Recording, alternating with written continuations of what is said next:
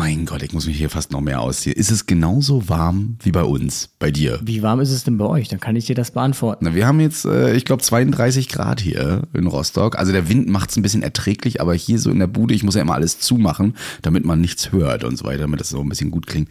Das ist schon Sardinenbüchse. Hier sind es 34 Grad 34? und 36, ja, 36 Grad sind äh, angesagt. Also für alle, die sich jetzt gerade wundern, äh, wir nehmen übrigens am Samstag auf, also am 18. Juni. Ja, nicht, dass ihr sagt, Genau. es regnet doch heute, ne, am Sonntag. Ja. Entgegen des Liedes wird es heute nicht äh, noch heißer als 36 Grad.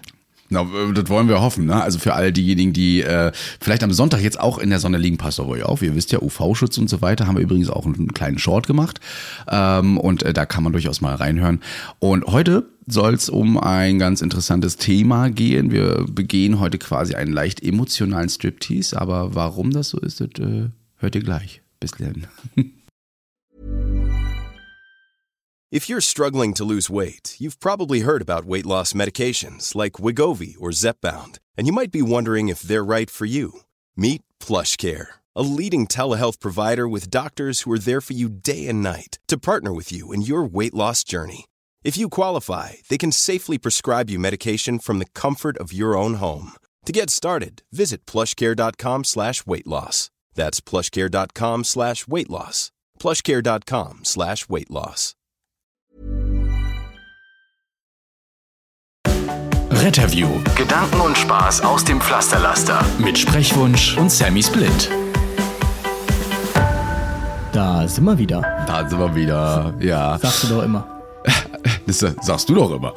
Ja, wie immer nach einer Woche sind wir wieder da. Schon wieder, Ähm, ja. Schon wieder, genau. Also dies ist ja so, dadurch, dass die letzte Folge ja auch so spät in Anführungsstrichen erschienen ist, ist ja quasi äh, ein Wimpernschlag vergangen und die nächste Aufnahme steht schon wieder an. Es ist so. Ähm, ist so. Und ihr habt ja gemerkt, es wird- es ist ein bisschen weniger gekommen, auch von Louis, muss ich sagen. Also von dir ist auch wirklich äh, wenig auf Instagram heute passiert. Wenig, äh, weil ich würde fast sagen gar nichts. Das ist untertrieben, Also ich ne? habe so Mhm. diese Leitstellenserie, die ich jetzt äh, jeden Tag immer hochgeladen habe, weil das halt vorproduziert war. Aber ich hatte jetzt tatsächlich äh, so viel aufgrund des letzten Podcastes, da habe ich es ja schon angedeutet, so viel Privates zu tun, dass ich tatsächlich äh, einfach keine Kapazitäten hatte, um jetzt auf Instagram in irgendeiner Form äh, aktiv zu werden. Und da dachten wir uns dann tatsächlich, weil das ja ähm, auch dann schon eskaliert ist in Form von äh, Rettungsdienst und was weiß ich, dass man mal so eine Folge machen könnte, wo man dann darüber spricht, was eigentlich ist, wenn Retter selbst zum Notfall werden, beziehungsweise zu Angehörigen werden. Ja. Und genau, darüber sprechen wir heute. Aber erstmal haben viele ja geschrieben, dass denen die letzte Folge gefallen hat von uns. Das Übergabengesammel. Ja. Mehr Komplimente, als ich erwartet hätte, tatsächlich. Ja, das ist ja so, als wenn, also das, das Gelaber, was man auch teilweise mal so im RTW vorne macht, ne? Über alles einfach mal. Ich muss, ich muss auch erstmal verstehen, warum du Übergabegesabbel reingeschrieben hast. Dann ist mir eingefallen, dass das ja das Gerede ist, was man sich so quasi erzählt, wenn man gerade Fahrzeug wechselt. Genau, ne? Also man redet da nicht die ganze Zeit fachlich. Manche möchten ja meinen, wir reden die ganze Zeit hier über, äh, welches Medikament man irgendwie aufgezogen hat und was man dabei entdeckt hat und so weiter. Patienten, nee, eigentlich ist es das äh, übliche Gesabbel über alles und jeden. Man regt sich natürlich äh, am meisten, ich glaube zu 90 Prozent regt man sich über alles auf und ähm, die restlichen 10 Prozent wird gefragt, ähm, ob der Kaffee heute schmeckt oder so. Genau. Man muss aber, man muss aber schon aufpassen, dass man sich frühzeitig als Nachtschicht zumindest dem Ganzen auch wieder entzieht, weil die Tagschicht, also die fängt dann teilweise da morgens mit Diskussionen an, wo man auch sagen muss, okay, wenn man das nicht schafft, da den Absprung zu schaffen, dann sitzt man um 10 Uhr noch da. Ja, genau. Das äh, dürfen die oben gar nicht wissen, äh, denn man soll sie ja eigentlich die Wache, die Wache verlassen. Ne, aber ähm, ja, da, da verweilt man dann, bis dann irgendwann vielleicht auch mal eine SMS von zu Hause kommt. Wo bleibst du? Ja, geht's dir gut? Alles in Genau. Ordnung? ja, so ist es. Ja, und dann geht man um 10 Uhr nach Hause und denkt sich so, oh Gott, ey, die zwei Das Stunden Bett waren jetzt auch schreibt einem dann die eigentlich, SMS. Genau. Bei, bei, bei Sammys Blind schreiben und agier, agieren ja immer Gegenstände. Das Bett schreibt einem dann, wo bleibst du eigentlich? Genau. Und der C3 sagt, hey, wir hatten genug miteinander, ja. Genau, wir Ist hatten genug. Geh ja. ruhig, geh ruhig. Ähm, aber über uns reden übrigens auch andere. Und dementsprechend können wir, wenn ihr uns jetzt am Sonntag hört, auch nochmal ähm, nach Altenburg grüßen. Dort äh, gab es einen Gottesdienst nämlich und der Pfarrer Dietmar Wiegand hat äh, ein ganz interessantes Zitat gebracht. Und zwar hat er gesagt, heute ist äh, Zeit für Gedanken und Spaß aus dem Pflasterlaster, leider ohne Sammys Blind oder Sprechwunsch, aber äh, mit der gleichen Kompetenz. Und das Ganze passiert auf den Tag der Johanniter, der nämlich jetzt gerade, wo wir aufnehmen, stattfindet. Das ist ein Landeswettkampf, äh, in dem ganz viele Teams aus Sachsen, Anhalt, Thüringen und Sachsen gegeneinander antreten. Und du vermutest wahrscheinlich auch ein Team aus NRW. Also ich weiß nur, dass Leute aus NRW auf einem Tag der Johanniter sind. Ich weiß jetzt aber nicht wo. Also ähm, ich weiß nicht, ob das irgendwie regional organisiert ja. ist.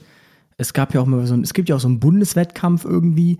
Ich blick da jetzt nicht so Rat sehr mal, durch. Was ich mich jetzt frage, woher, woher warst du auf dem Gottesdienst oder woher weißt du von diesem Zitat? Äh, ich weiß von jemandem, der auf diesem Gottesdienst war und das äh, Ganze mm. live gehört hat und gleich geschrieben hat, du, da mussten wir gleich dran denken und viele haben auch äh, geschmunzelt und gesagt, ja, wenn die jetzt hier wären.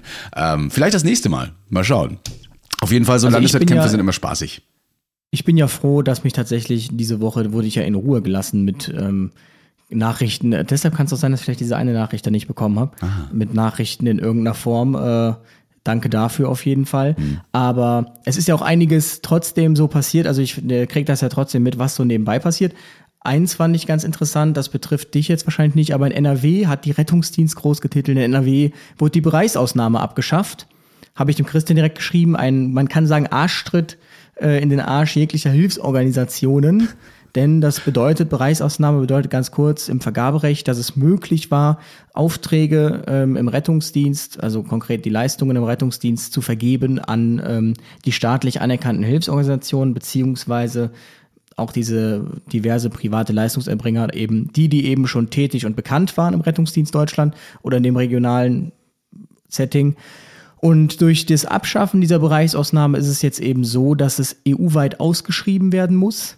Das bedeutet jetzt nicht, dass demnächst irgendwie ein portugiesischer RTW äh, in, in NRW unterwegs ist, aber das bedeutet natürlich, dass ein portugiesischer ähm, Rettungsdienstler mhm. äh, oder portugiesischer Rettungsdienstanbieter, Leistungserbringer natürlich in Deutschland äh, anbieten könnte und auch gewinnen könnte.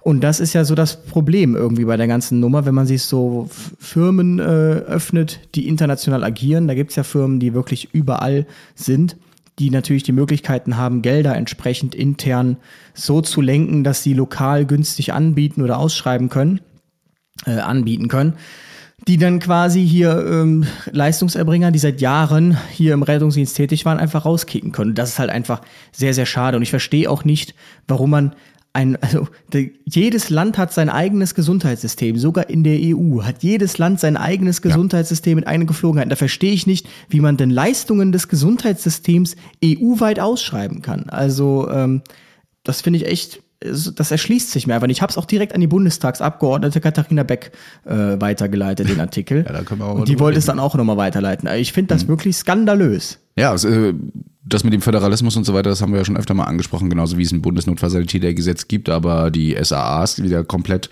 föderal sind. Ne? Also klar, sie erstrecken sich über mehrere Bundesländer, aber sie sind immer noch nicht einheitlich in ganz Deutschland. Ja, und auch die Freigaben und so weiter, die teilweise kommunal geregelt, nee, nicht teilweise, sie werden kommunal geregelt durch die ärztlichen Leiterrettungsdienst. Also ähm, immer noch Defizite überall und das ist ja so der nächste Gag wieder. Und ich wette mit dir, wenn das in NRW passiert, ist ja immer so Paradebeispiel dann für andere Bundesländer, dann wird das irgendwo anders dann auch noch kommen. Pass mal auf. Ja klar, also natürlich muss man sich die Frage stellen, wenn die Bereichsausnahme in NRW nicht zulässig ist, warum ist sie dann in anderen Bundesländern zulässig und so ja. äh, öffnet man natürlich äh, oder ebnet man einen Weg für Klagen ich glaube jetzt nicht, dass hier jetzt Gefahr besteht, dass ein Leistungserbringer nach dem anderen irgendwie privater aus, mhm. äh, keine Ahnung, wo aus der EU sich jetzt in Deutschland bewerben wird, aber man weiß es ja nicht. Und ähm, ich möchte nur erwähnen, das dass bei uns halt ein, äh, ein, ein, ein Unternehmen aus dem Ruhrpott den innerklinischen Transport äh, in Rostock äh, genommen, also bekommen hat aufgrund von Ausschreibungen. Genau, Gut, das ist jetzt nicht Rettungsdienst, aber ja. Ja, aber das kannst du auch schon gar nicht mehr über die Bereichsausnahme dann sogar. Das ist ja das mhm. Problem. So ebnest du jetzt erstmal den Weg, dass zum Beispiel jemand die Tür, also den Fuß in die Tür bekommt. Ja. Der kann jetzt in NRW, kann er als Portugiese, der war noch nie in Deutschland, aber der kann jetzt hier anbieten, ist der günstigste mhm. und ähm, erhält den Zuschlag. Dadurch sammelt er Erfahrung. Und dadurch kannst du ihn zum Beispiel in anderen Bundesländern aufgrund einer Bereichsausnahme gar nicht mehr äh, rauskicken, weil er hat ja Erfahrungsnachweise hier. Ja. Und das ist eine schwierige Kiste. Also ich, ja, ich weiß auch nicht, warum man sowas macht, ehrlich gesagt. Aber natürlich, weil man sich wahrscheinlich, entweder das ist EU-Recht, das man nicht aushebeln kann, oder man erhofft sich dadurch irgendwie günstigere Angebote. Ja. Beides ist irgendwie schade. Weltmarktwirtschaft und äh, ihre Vor- und Nachteile. Ne? Da muss man immer Mal drüber nachdenken, ja. Auf jeden Fall krass. Ähm, ansonsten haben wir noch, ja, wir haben Anrufbeantworter, Damen und Herren, bekommen. Ja, die haben, ja, die haben ein bisschen drauf gequatscht. Und zwar haben wir mal über die Notfallsanitäterprüfung geredet und äh, dass ich auch so ein bisschen Bammel hatte und über die Objektivität. Und der Markus aus dem Haveland, der hat die Prüfung bestanden, aber hat trotzdem gemerkt, dass es ein ganz kleines Nebengeschmäckle hat. Hören wir mal rein. Ja, hallo ihr beiden. Ich heiße Markus, komme aus dem Haveland. Ich habe zu dem Thema Fallbeispiele oder Mimen äh, während der Prüfung auch noch eine kleine Story. Bei mir ist die allerdings äh, positiv ausgegangen. Ich habe trotzdem meine Ergänzungsprüfung 2015 bestanden. Ähm, bei uns war das so, dass ähm, uns immer vorher eingebläut wurde, stirbt der Patient im Fallbeispiel, seid ihr durchgefallen. Ja, und jetzt äh, hatte ich das Fallbeispiel äh, mit äh, dem Spannungspneumothorax und der war halt im Auto eingeklemmt und ja, okay, dann erstmal ins Auto reingekrabbelt und alles nachalarmiert, was so notwendig ist und ich habe das mal also alles über ähm, deutlich alles dargestellt und nochmal ganz laut hier, jetzt stelle ich auf die Absaugpumpe noch hin und so und naja, ähm, ja, okay, schnell darauf gekommen, dass er einen Spannungspneumothorax hat, sollte ich dann entlasten. Habe ich entlastet, Situation entschärft. Keine zwei Minuten später verschlechtert sich der Zustand wieder. Ich sage, okay, wir müssen ihn hier rauskriegen, aber es geht jetzt noch nicht. Also wieder entlastet. Na, und so weiter und so fort. Ich habe den Arzt öfters mal schon angeguckt, der mich da geprüft hat, und der sagte, na, handeln Sie so, wie Sie jetzt draußen handeln würden. Ich hätte den jetzt äh, dann wahrscheinlich äh, irgendwann rausgezogen, aber ähm, summa summarum habe ich dann, glaube ich, drei oder viermal eine Entlastungsfunktion da angedeutet, bis wir den dann zusammen mit den eintreffenden Feuerwehrkräften aus dem Auto retten konnten, wo er dann reanimationspflichtig wurde und dann im Endeffekt dann irgendwann als äh, verstorben, also als äh, tot, für tot erklärt wird von dem eintreffenden Notarzt. Ich dann schon, oh nein, jetzt bin ich hier durchgefallen und so eine Scheiße und was war das und wollte mich schon aufregen. Und dann sagt er, herzlichen Glückwunsch, Jan. Ich habe gefragt, warum? Er ist doch gestorben. Ja, wäre er wahrscheinlich draußen auch. Also dieser Arzt, was ich damit sagen möchte, hat für sich eigene Regeln auferlegt und ähm, der äh, beobachtende äh, Dozent und Praxisanleiter während der Prüfung, der hat auch eigentlich nur äh, Achseln gezuckt und den Kopf geschüttelt und wusste auch nicht so richtig, was er dazu meinen sollte. Und äh, es haben wohl einige äh, nicht geschafft, die ein ähnliches Fallbeispiel hatten und da ist der Patient auch dann gestorben und der hat da nicht bestanden. Also es ist wirklich schade, dass da noch nicht so richtig eindeutig irgendwas ähm, geregelt wurde und dass da halt auch keine professionellen Minen auch vorhanden sind. Wobei der das schon ganz gut gemacht hat. Er war auch geschminkt und so weiter und so fort. Ja, das wollte ich einfach nur beitragen. Ciao. Ich gerade aber so, so Krasse Nummer. Ja, ob er jetzt zugegeben hat, dass er irgendwas falsch gemacht hat, weil deswegen der Patient verstorben ist, aber er trotzdem bestanden hat deswegen, oder ob einfach der Arzt gesagt hat, ja, der ist jetzt einfach verstorben. Ne? Ähm, obwohl er es wahrscheinlich nicht wäre, weil er es gut gemacht hat. Klingt auf jeden Fall sehr dubios, diese Prüfung. Ja. Muss man sich jetzt auch wieder die Frage stellen. Äh, also, das lief ja auch scheinbar wieder so über, ja, also man kannte sich und lässt sich Ja. nicht durchfallen. Also eigentlich sollte man ja überall in Deutschland die gleichen Prüfungen dann haben, ne, oder zumindest im Bundesland. Ähm, Also da muss ja auch noch mehr gewesen sein als ein Spannungspneumothorax. Ich will den jetzt ja nicht äh, kleinreden, äh, aber ähm, Autounfall ähm, und du hast einen Spannungspneumothorax, da gucke ich doch noch nach weiteren Sachen. Da muss doch doch gesagt werden, ja, also dies und jenes hat er auch noch und ne, wahrscheinlich Hirndrucksteigerung durch äh, schwer, schweres, äh, schweres na, Schädelhirntrauma oder so. Also wer weiß, äh, was da gewesen ist, aber das wird man immer wieder haben. Und er sagt jetzt zwar, die Mime war ein bisschen geschminkt und so weiter, aber naja, ob das alles objektiv war. Wie gesagt, vielen Dank, Markus, und äh, viel Erfolg weiterhin als Notfallsanitäter. Ich, äh, es, ich, ich finde, ein Patient kann durchaus auch mal in der Prüfung sterben. Es muss nicht immer sein, dass äh, ein Patient komplett äh, überlebt. Natürlich arbeiten wir daran, aber es gibt halt so Fälle, die gehen einfach nicht. Und ich weiß, da gibt es auch Prüfungsfälle, wo das passieren kann tatsächlich. Ne? ach krass, ja. Ja. Ich meine, im Retzern, was hatte ich damals? Ich hatte damals eine Heroinintox. Ja, Also sehr dankbares Beispiel. Stecknadel, große Pupillen. richtig. Muss man gar nicht mehr viel machen. Atemfrequenz auszählen. Ja. Genau. Ja, äh, apropos äh, Hirndruck, da hat uns noch jemand was gesagt. Die äh, fand das ein bisschen schade, dass ein ganz kleines Thema bei unserer Medikamentenfolge zu kurz kam. Hören wir mal rein. Hallo, ich höre eure Folgen immer sehr gerne und äh, habe jetzt die Medikamentenfolgen gehört und finde ich auch sehr gut. Würde aber da gerne nochmal anmerken, dass man vielleicht auch auf den Hirndruck nochmal eingeht. Selbst was der Rettungsdienst auch oft nicht weiß, äh, dass bei intrakranieller Hypertension sehr häufig äh, auch für die Medikamente unter anderem Buscopan, Adrenalin etc. gar nicht gegeben werden dürfen. Ähm, ja, das wollte ich einfach nur mal sagen. Ja, danke fürs Zuhören. Ja, also das ist ein bisschen böse gesagt, dass der Rettungsdienst das nicht weiß und so weiter. Also es gibt schon gewisse Medikamente, auch zum Beispiel Ketamin, ja, wo der Hirndruck gesteigert werden kann ohne Beatmung.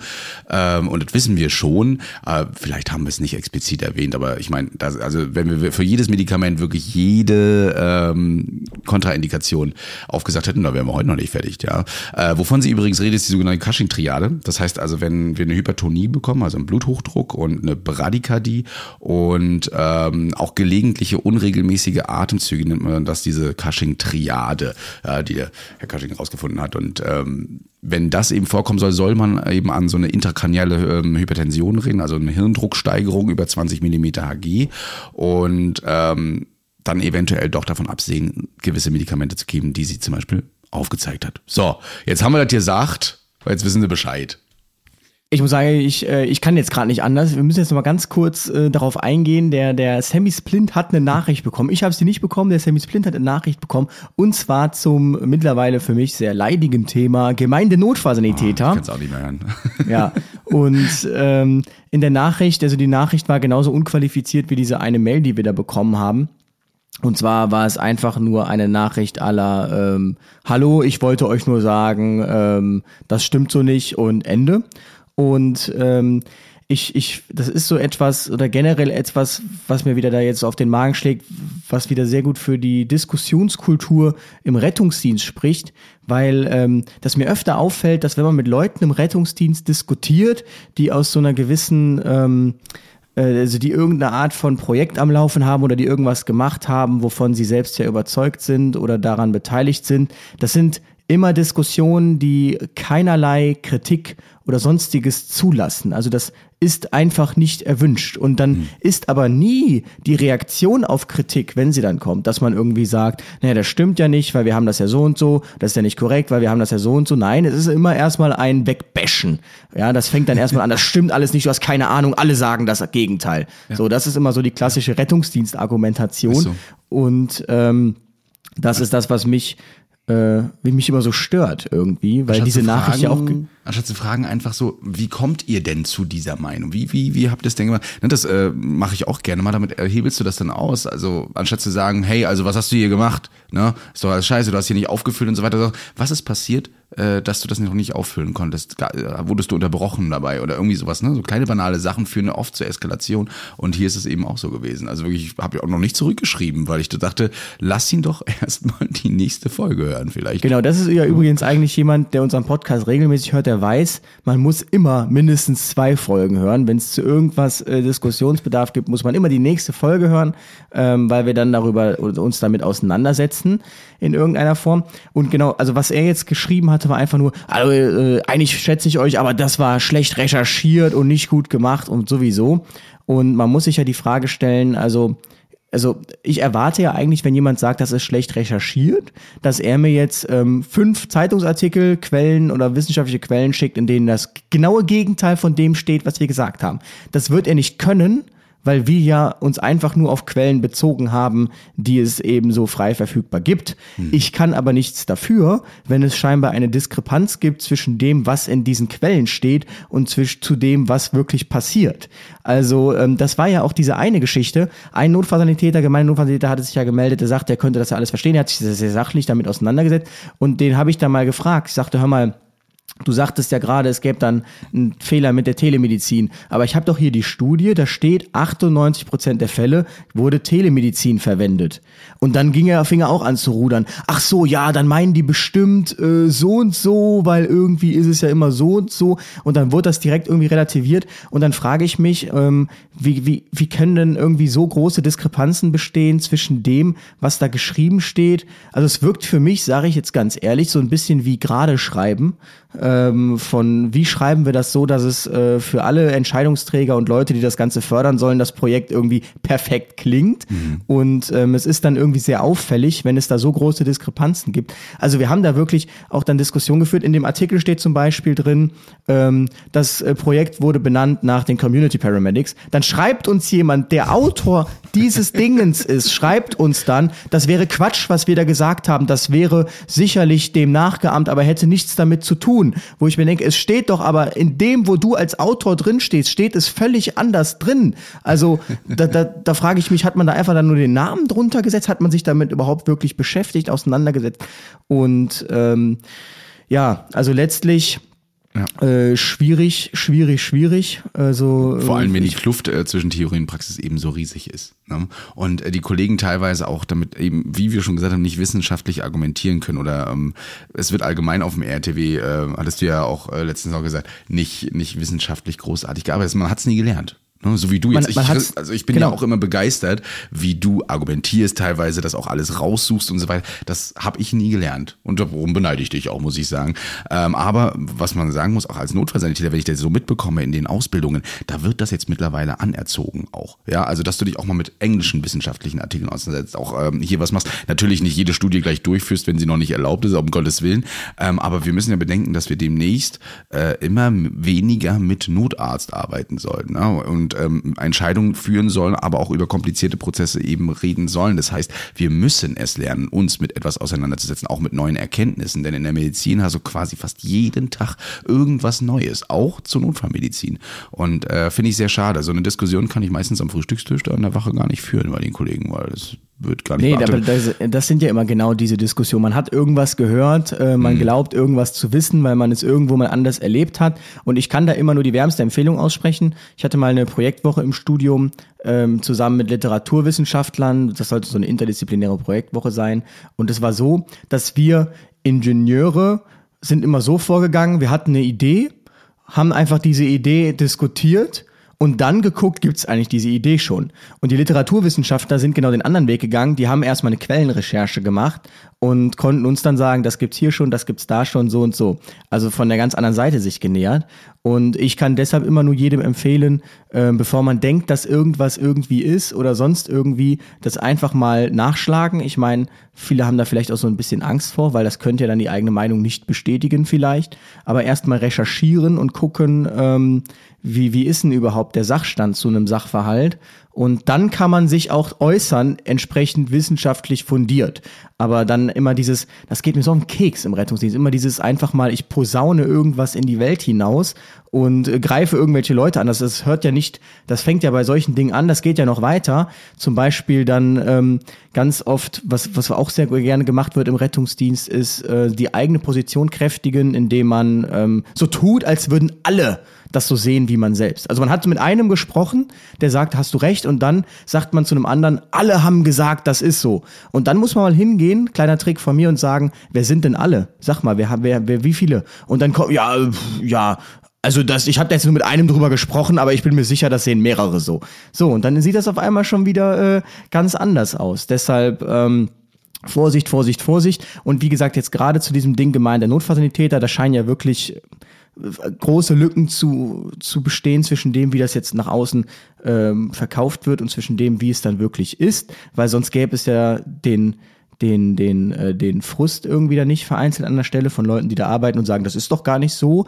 Ähm, letztlich ist es nicht unser Fehler. Also wenn die Quellen, wir haben uns ja die Meinung gebildet aufgrund von Quellen. Das kann man nicht schlecht recherchieren irgendwie, weil es gibt jetzt auch nicht viele Quellen und es gibt eigentlich auch kaum Quellen, die nicht von irgendwem geschrieben sind, der da in diesem Projekt mit drin hängt. Ähm, also muss man sich einfach mal vielleicht im ersten Schritt das durchlesen und gucken, sehe ich meine Arbeit denn da angemessen äh, repräsentiert. Man muss aber abschließend auch sagen, ähm, dass viele Mails, die wir bekommen haben zu dem Thema, sich gegenseitig widersprochen haben. Also, ähm, das, also das, das, das ist ja das Riesenparadoxon irgendwie an der ganzen Nummer, dass dann auch noch zwei Personen zwar sagen, das stimmt nicht, aber indem wie es nicht stimmt, sich gegenseitig widersprechen, so dass man jetzt gar nicht mehr weiß, was stimmt mhm. eigentlich noch. Und äh, deshalb für mich ist das Thema jetzt erstmal ad acta gelegt. Ich glaube trotzdem. Stimmt, äh, äh, nur damit wir es auch belegen können, ja, ähm, die Person, die dieses Projekt zum Beispiel begleitet hat, ja, äh, hat ja gesagt, das ist kein Pilotprojekt mehr und wir haben es ja noch als äh, fälschlicherweise als Pilotprojekt bezeichnet. Die Person, die sich jetzt gerade beschwert hat über ihr, habt schlecht recherchiert, hat es wieder als Pilotprojekt benannt. genau, da geht's dann zum Beispiel schon los. Ne? Ähm, das ist, und auch da muss man sagen, wieso steht es dann in allen Quellen als Pilotprojekt? So, also das, das ist es ja irgendwie. Und man, ähm, ja, also es ist jetzt äh, sehr leidig natürlich. Wir nehmen uns das natürlich auch immer sehr zu Herzen, die Kritik. Ich persönlich bin jetzt an dem Punkt, ähm, dass ich sage, okay, vielleicht war es damals von mir ein bisschen zu kurz gedacht, weil ich gesagt habe, man möchte hier eine Lücke füllen, die gar nicht Aufgabe des Rettungsdienstes ist, nämlich Hausarztmangel, ist ja im Prinzip die Lücke. Vielleicht muss man aber jetzt auch so visionär sein und, zu sagen, okay, man wird diesen Hausarztmangel nie beseitigen können. Also muss man schauen, dass man über niederqualifizierte, in Anführungsstrichen, Berufsgruppen diese Lücke, Lücke füllt. Und das wären ja dann Acute Community Nurse oder Acute Community Paramedics. Okay, ähm, und nachdem ich mich da mit ein, zwei Leuten unterhalten habe, dann auch auf der Redmobil unter anderem, die halt sagten, dass es, dass die das als gute Exit-Strategie sehen ähm, aus dem Berufsleben heraus. So, wenn man 20, 30 Jahre gefahren ist, keinen Bock mehr hat auf dieses Blaulicht, die ganze Zeit auf die dummen Gespräche, auf dem RTW, auf den Kollegen, der jetzt irgendwie zehn Jahre jünger ist und einem jetzt hier erzählen will, wie die Welt funktioniert, sondern einfach nur Dankbarkeit erfahren möchte, eben indem man richtig geholfen hat, ganz unkompliziert, sich selbst irgendwie sein Herr seiner, seiner Arbeit ist, seiner Sinne. Ähm, und da sage ich, okay, das scheint eine sehr gute Exit-Strategie zu sein für diese Menschen. Ähm, wie man das jetzt ins großstädtische, urbane äh, Setting transferiert, muss man dann eben gucken. Aber trotzdem sage ich auch, mich, mich persönlich haben jetzt die Zahlen, die dort aufgerufen wurden, nicht vom Hocker gerissen. Ähm, mich persönlich. Mich müssen sie aber nicht vom Hocker reißen, weil äh, ich bin in keiner äh, Position, dass ich hier Fördergelder verteile oder sonstiges. Ähm, trotzdem hilft es immer, also ich sag's auch ganz ehrlich, ich habe noch nie ein rettungsdienstliches Projekt, noch nie ein rettungsdienstliches Projekt kennengelernt, was nicht das Beste vom Besten war. Also ähm, das muss man halt auch leider sagen. Also jedes Projekt, was jede Stadt macht, ist immer das Beste und ähm, das, das kann auch nur Nachahmer finden. Es ist so, ja. so. Also ich habe jetzt fünf Tage Internisten-Intensivseminar hinter mir, habe da den Livestream betreut und ganz ehrlich, da habe ich das so oft gesehen, gehört, äh, welche Klinik was wo das Beste ist, welche, wer, wer hier was gut rausgefunden hat und so weiter. Ähm, da hat keiner was gesagt, da gab es auch keine Diskussion. Äh, unter Ärzten pickt man sich da nicht aus.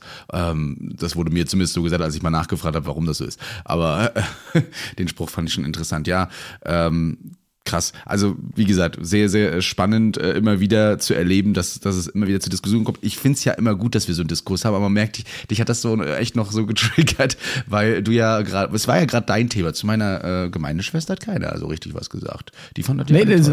Ich habe ja einfach ein Projekt, was es gibt, äh, oder beziehungsweise einfach nur wieder aus der Versenkung geholt wurde. Ne? Bei dir richtig, ist es ja was Neues. Genau.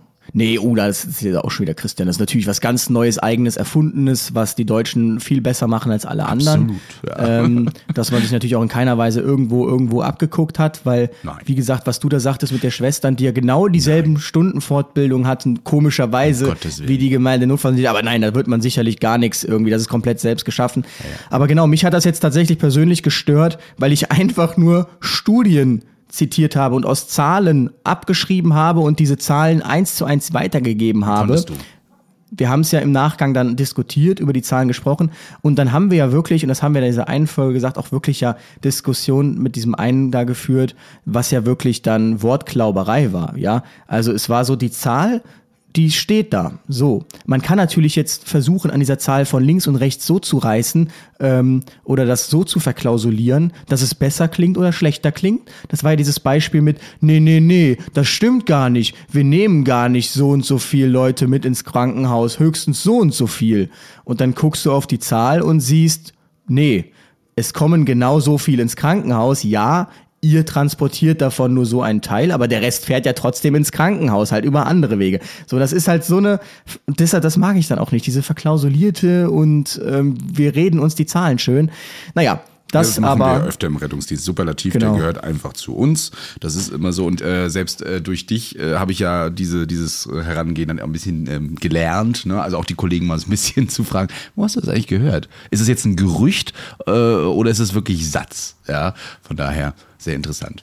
Das ist übrigens ganz kurz nur Thema Gerüchteküche. Wir kommen das auch ist, nicht mehr so- Wir kommen auch nicht zum Ende, ne? ähm, aber das ist auch so lustig. Äh, es gibt jetzt hier, äh, redet man darüber, dass ein 24-Stunden-Dienst kommt, ja? Also wieder. Ihr seid ja weggegangen vom 24-Stunden-Dienst. Hier sagt man, oh, jetzt bald sind wieder 24-Stunden-Dienst. Jetzt habe ich schon fünf verschiedene Varianten gehört, wie dieser 24-Stunden-Dienst ablaufen wird und wie das dann alles sein wird. Wirklich fünf verschiedene Varianten. Und ich bin jetzt an dem Punkt, okay, was wir jetzt auf jeden Fall scheinbar als ähm, als seriöses Ding nehmen können, ist, es wird scheinbar einen 24-Stunden-Dienst geben, aber in welcher Form, in welchem Ausmaß, das kann man nicht sagen, weil da sind sich scheinbar die Gerüchte, Küchler und Alchemisten noch nicht einig, äh, was das Orakel da prophezeit hat. Ja. Aber äh, das ist halt dieses, dieser Flurfunk, der ist schrecklich im Rettungsdienst und der ist gefährlich, weil der einem teilweise im Gespräch als Fakt verkauft wird. Ja, und Genau. Fand ich ganz spannend, weil wir haben jetzt bei uns einen Rettungsingenieur in Rostock eingestellt, tatsächlich, ja. Ach ja. ja, ja. Habt ihr endlich mal, Ja, wir äh, haben mal Wissenschaft, äh, wir lassen mal Wissenschaft walten. Und der hat äh, mich letztens angesprochen, du Christian, erzähl doch mal ganz kurz, was weißt du eigentlich? Also was sagt so die Gerüchteküche, was sagt der Gossip Rostock, was hier in Rostock so alles passieren wird? Habe ich ihm wirklich aufgeklärt und gesagt, also das weiß ich, das habe ich gehört, nehme es noch nicht für bare Münze, weil ich halt nie eine richtige Antwort auf irgendwas bekomme. Ja, dann erzähle ich dir jetzt mal, was hier eigentlich Phase ist. Ne? Und da kamen wir dann gut ins Gespräch. Apropos äh, Feuerwehr übrigens. Die Berliner Berufsfeuerwehr erhebt eine nicht unwesentlich hohe Gebühr, wenn du dort ein Retzern-Praktikum ableisten möchtest. Etwas über 1000 Euro musst du zahlen, wenn du vier Monate Praktikum bei der Feuerwehr machst, um auf deine Stunden zu kommen. Und das ist ein bisschen paradox. Das erinnert mich nämlich an, ähm, an Eurowings damals.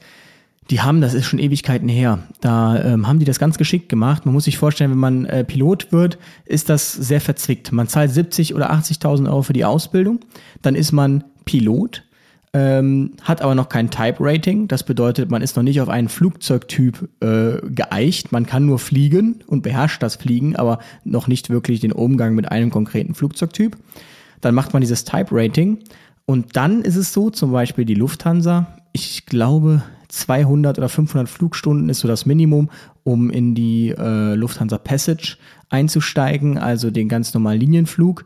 Wenn du jetzt Cargo machen möchtest, dann musst du um die 1000 Flugstunden vorweisen. Und man kann das damit vergleichen, man macht einen Führerschein, hat dann diesen Führerschein, darf ein Auto fahren, ähm, aber hat noch gar keine Fahrerfahrung. Und die braucht man ja jetzt aber irgendwie, um überhaupt einen Job zu bekommen, wenn man das privat gemacht hat. Und da dachte sich Eurowings damals, oh, das machen wir jetzt ganz geschickt. Ihr könnt gerne bei uns fliegen als Co-Piloten, eure Flugstunden sammeln. Ihr zahlt uns aber für jede Flugstunde Geld. Also die haben kein Geld bekommen, sondern die mussten dann nochmal ein Darlehen aufnehmen zu diesen 80.000, um überhaupt ihre Flugstunden machen zu dürfen. Also um im dann Linienflug, irgendwann wo sie selbst Geld Geld verdienen. Ah, ja, und okay. das erinnert mich so ein ja, und das hat mich jetzt so ein bisschen an die Berliner Berufsfeuerwehr erinnert. Die haben natürlich direkt eine Pressemitteilung rausgehauen und gesagt, ja, wir haben ja auch Kosten durch Ausbilder, bla bla bla, blibli. Ähm, trotzdem etwas paradox. Also wenn man jetzt sagt, okay, ich äh, muss jetzt für das Praktikum zahlen, äh, kann es also gar nicht machen, ich kann gar nicht Rettungssanitäter sein ohne dieses Praktikum. Also irgendwie Ich nicht so muss den Kopf sinnvoll irgendwie. Also alles. Keine wir Ahnung. geben extra Geld für Ausbilder aus, Freunde. Also mal wirklich nach Berlin. Wir, die, die fahren für euch weiß auch nachher irgendwie- auch. Das ist doch die beste Diese Werbung. Da könnt ihr euch darstellen und sagen, hier, das ist der Rettungsdienst Berlin, die Feuerwehr Berlin vor allen Dingen. Ähm, und die arbeiten dann nachher eben für euch. Die bringen euch, muss man ja auch mitunter sagen, mitunter das Geld dann ein. Also und, und helfen dann auch noch den Kollegen. Also da jetzt 1000 Euro. Also ja, ich, ich weiß auch nicht, irgendwie nehmen gerade sehr viele, Rettungsdienst nimmt irgendwie Ja. gerade sehr viele verschiedene Dimensionen an, habe ich irgendwie so Eindruck, keine Ahnung, was man so beobachtet, was so mancherorts passiert.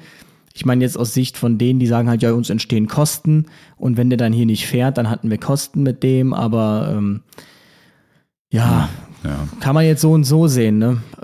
Ich, ja, letztlich sind das dann um die 3000 Euro, die man dann bezahlen musste. Und da stellt man sich auch wieder die Frage, warum ist das bei manchen Berufsfeuerwehren kostenlos möglich oder bei manchen Hilfsorganisationen? Ja, kann auch passieren, dass Ähm, ihnen die Praktikanten ja. dann eben abhanden kommen, dass sie da gar nicht mehr machen, wenn sie da zahlen müssen und woanders nicht. Ja, ich, ich habe jetzt auch ehrlich gesagt die Praxisanleitung bei externen Praktikanten nicht so krass wahrgenommen, als dass es da, äh, als dass man da so einen Betrag aufrufen könnte. Und ich meine, ich weiß ja nicht, vielleicht machen die das da ja alles anders. Also ich würde, äh, aber ja, irgendwie nicht, also klar, nicht so- ein kleiner Betrag würde ich tatsächlich noch akzeptieren, so für Wäsche, Poolwäsche oder sowas ähnliches. Aber die kriegen ja nicht mal Geld. Genau, das ist eine Arbeitskraft, die, muss man sagen, kostenlos, auch wenn sie nicht die volle Fachkompetenz hat, aber sie hat eine Fachkompetenz, auch schon als Praktikant. Du gehst da ja nicht einfach äh, in der ersten Woche Das rein. ist ein Rettungshelfer. Rettungshelfer, ja, genau. Richtig. Und äh, der kann ebenso mit dem Patienten umgehen, der kann ebenso schon Blutdruck messen und so weiter. Also all das äh, mit dabei. Dementsprechend ähm, weiß ich nicht, einen kleinen Obolus, aber mehr auch nicht. Äh, einfach um vielleicht zu verhindern, dass ein, ein gewisser Praktikumstourismus auch entsteht, gibt's nämlich auch äh, in gewisser Weise. Ne? ein Praktikum. Ja, ähm, also ich sehe Ja, so nennen. Ja, es gibt, du, du, hast- du bekommst doch wahrscheinlich auch ein paar E-Mails und so weiter. Könnte ich mal bei euch mitfahren. Ach so, ja, aber es ist schon. Also also ich rede jetzt nicht von Auszubildenden, sondern ich rede jetzt eher von denen, die wirklich mal, ich möchte ein Berufspraktikum mal machen so. und mal reingucken und so Aber weiter. ja, also ich habe jetzt, das ist schon Ewigkeiten her, dass wir mal einen externen Praktikanten hatten. Ja. Also, nö, nehme ich jetzt nicht so wahr. Und ich weiß auch, dass zum Beispiel jetzt, wir haben ja einen, der eine Notfall, der die Weiterbildung Notfallpflege macht. Und äh, Mhm. ich glaube auch nicht, dass er das jetzt, äh, diese Kosten da äh, übernimmt. Ja, das stimmt schon. Das stimmt schon. Also ich finde jetzt über Ja, 1000 also- Euro schon wirklich äh, sportlich, aber gut. Ja, das ist äh, heftig. heftig, also wirklich. Ne, wir, wir nehmen jetzt ja auch gerne PraktikantInnen auf äh, aus der Notaufnahme, die gerne mal ähm, reingucken wollen, reinschnuppern wollen und schauen wollen, wie es eben so läuft, außerhalb, bevor der Patient eben zu ihnen kommt. Und das macht man eben auch gerne, aber da, wenn wir da Geld verlangen langen würden, nee, das, das, das würde nicht gehen. Ähm, ein, zwei lustige Mails haben wir noch, wo wir einfach sagen, das können wir nicht beantworten, Leute, aber ich muss es einfach, einfach vorlesen, weil ich da schon ein bisschen köstlich gelacht habe. Da hat einer geschrieben, hallo, ich war im Krankenhaus, als ich mir den Fuß gebrochen hatte und nach dem Röntgen musste ich über eine Stunde warten. Eine Frau, die war nach mir im Röntgen, die nichts hatte außer einen geprellten Fuß, cool, dass er das festgestellt hat, die wurde einfach direkt reingeholt. Wieso? Fragezeichen fünfmal reingeschrieben. Das war's. Das ist so eine E-Mail, beantworte ich immer. Da musste ich schon ein bisschen Ja, wieso eigentlich? Ja. Sag doch. Ja, wieso eigentlich? Ja, wahrscheinlich, machen wir es sarkastisch. Die war Privatpatientin. Genau. Ja. Ich könnte ganz ich könnte einfach. mir jetzt vorstellen, ich habe da kurz auch drüber nachgedacht über diese Sache. Also er sagt ja, er ist quasi dramatischer verletzt, aber nicht vorher behandelt worden. Ich könnte mir vorstellen, die haben jetzt gesehen, okay, bei ihm ist was gebrochen, bei der nicht. Dann muss man halt einfach sagen, dass es bei ihm wahrscheinlich komplizierter ist als bei ihr. Also die ist man schneller Mhm. los quasi. Dann sagt man kurz so, sie haben nichts, sie können wieder gehen, hier ist eine Schiene. So würde ich mir das jetzt erklären. Ja, Weil es gibt mehrere Möglichkeiten dafür. Auch, Ja. auch, dass zum Beispiel noch ein Fachkonsil geholt werden muss, ne? dass irgendwie ein Podologe, also äh, ein Podologe, sehr schön, ein, ein, ein, ein Fachchirurg da eben noch mal rangucken muss. der es gibt zum Oberarzt, Beispiel die sogenannte Nicht-Jedermann-Zone. Weißt du, welche das ist? nochmal? Die Nicht-Jedermann-Zone gibt es ja auch. Weißt du, welche das Nee. ist? Das ist die Handinnenfläche oder die Hand besser gesagt, das ist die nicht jedermann-Zone. Da kann nicht jeder Chirurg ran oder darf auch nicht jeder operieren. Ähm, da muss man auch eine gewisse Fachausbildung noch haben, habe ich mal irgendwie eine In äh, Handchirurgie Dings gelesen. oder wie? Ja, die Ah, Handchirurgen. Ja, ja, genau. Und da gibt's aber auch noch eine Zone, wie gesagt, da darf auch nicht jeder ran. Und das äh, fand ich auch mal ganz spannend. Ähm, eine andere Sache ist noch, ähm, dass es äh, jemand aus Wien geschrieben hat. Er, er kann es kaum erwarten, dass wir nach Wien kommen. Es gibt hier einige Fans und er wäre nicht im Urlaub, hätte das eher erfahren. Ärgerlich. Ja, weil brechen Leute extra ihren Urlaub eigentlich Genau. ab. Und hätte hätte äh, auch den äh, Notarzt dann mal angerufen, den RTW, äh, nur um uns zu sehen. Na, so geht's Ich hoffe, ja dann auch nicht. Ne? Das ist ja Missbrauch. ja, genau. Aber das ist ein Missbrauch. Ne?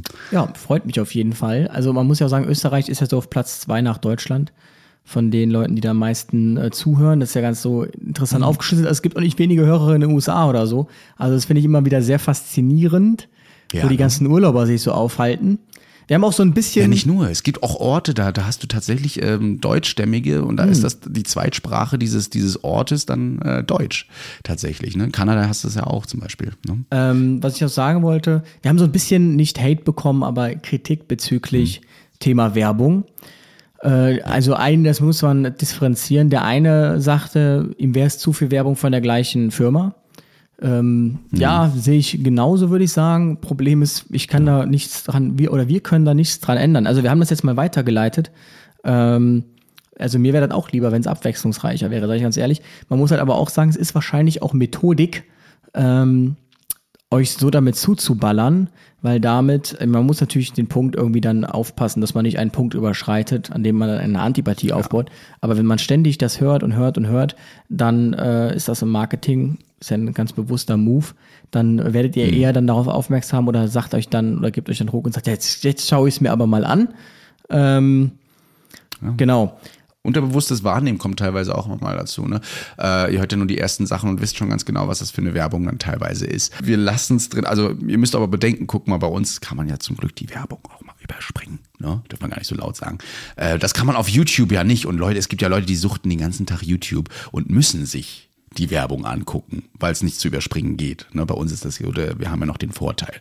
Ja? Also, wenn es euch stört, ein paar Klicks und dann geht es auch eigentlich schon weiter. Ja.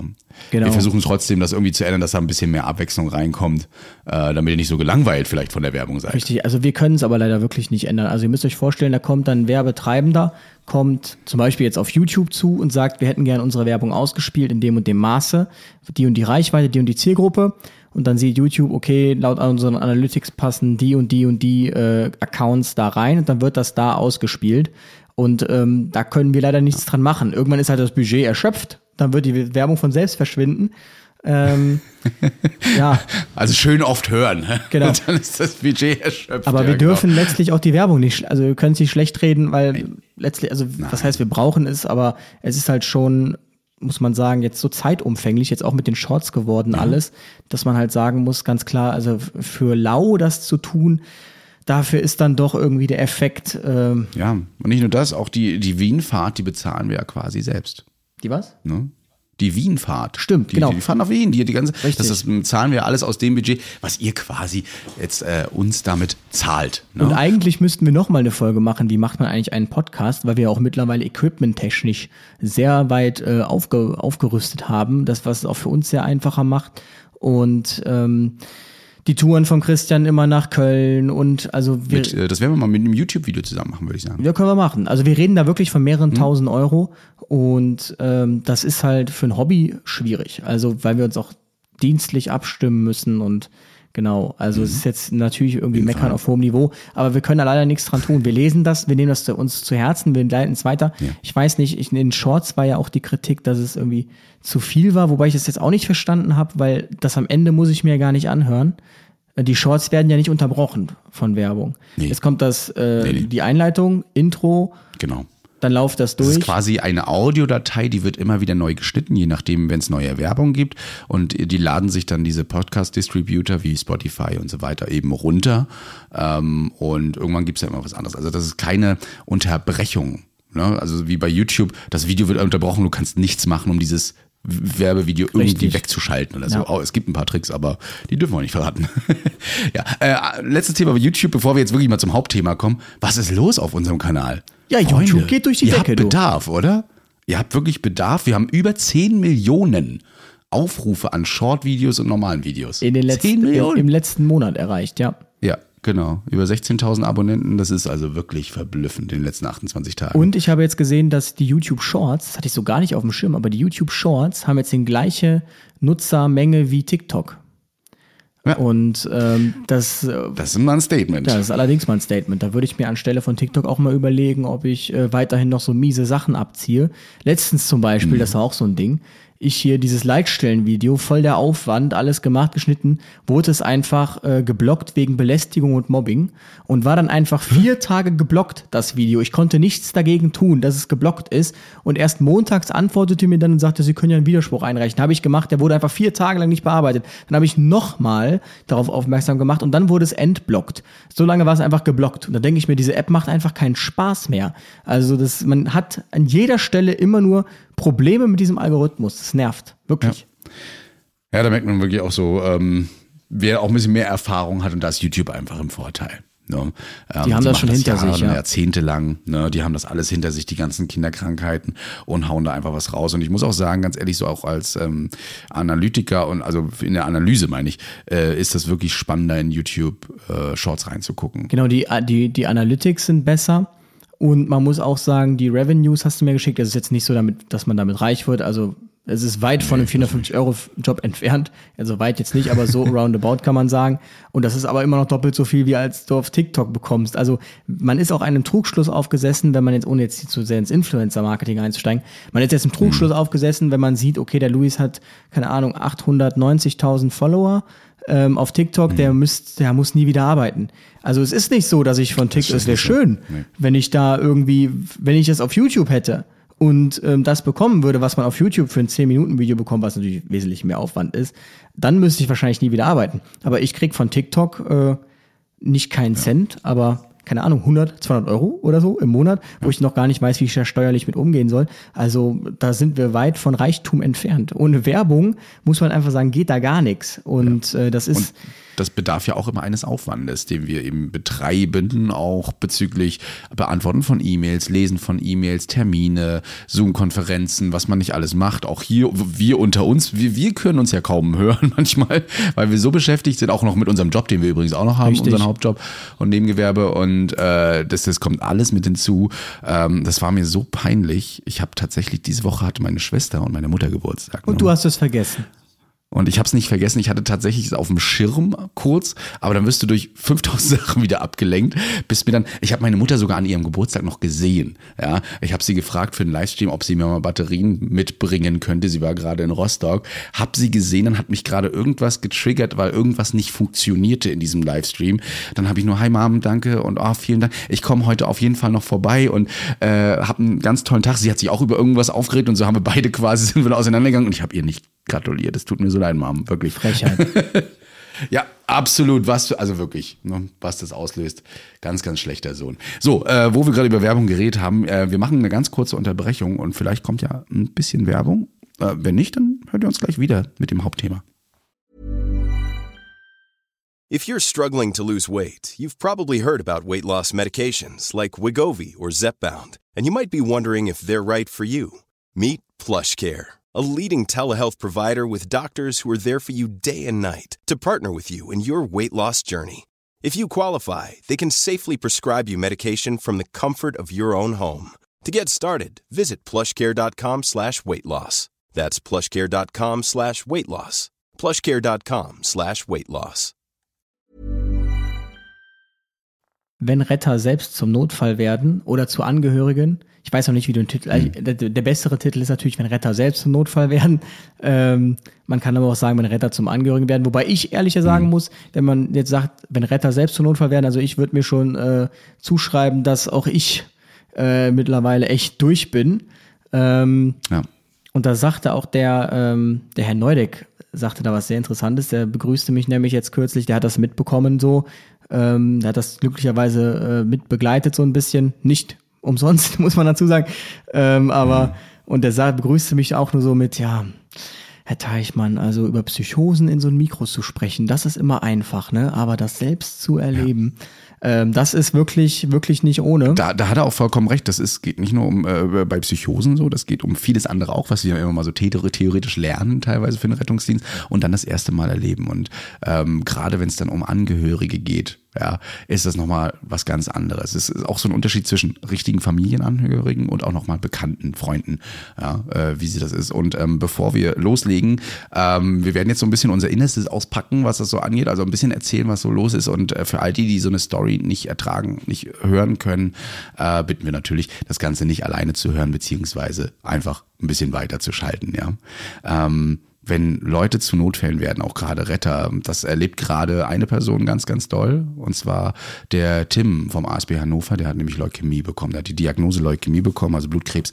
Und ähm, der sucht jetzt gerade quasi seinen genetischen Zwilling für eine Stammzellenspende.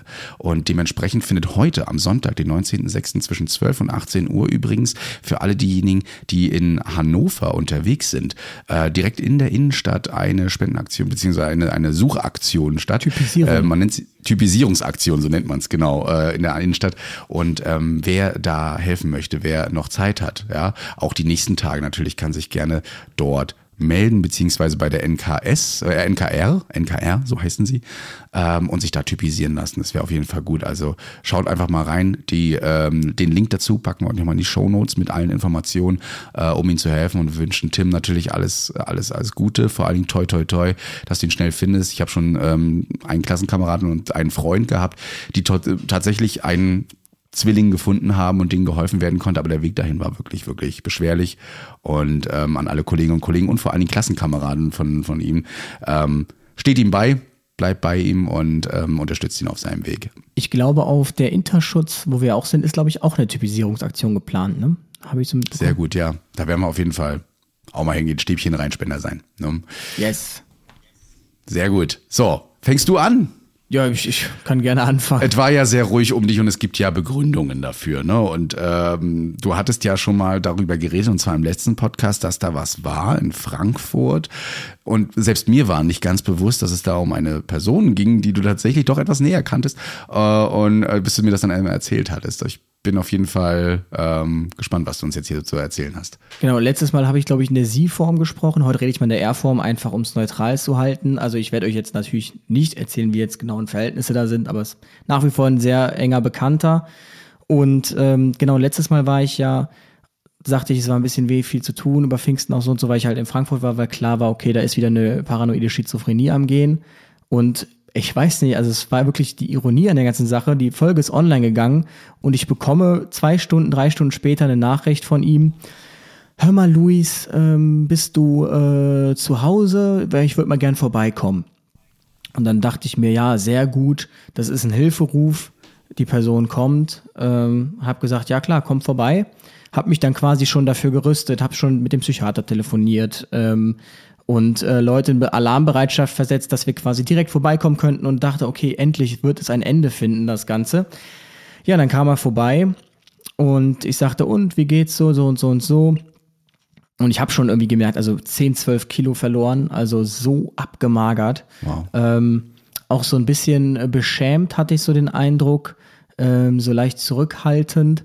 Hat erstmal auch nicht so wirklich mit der Sprache rausgerückt und dann ähm, hat er erzählt, was ihn halt äh, belastet, nämlich hat er halt eine, äh, eine, eine Linse eingesetzt bekommen, um besser zu sehen. Ich weiß nicht, habe ich das letzte Mal schon erzählt?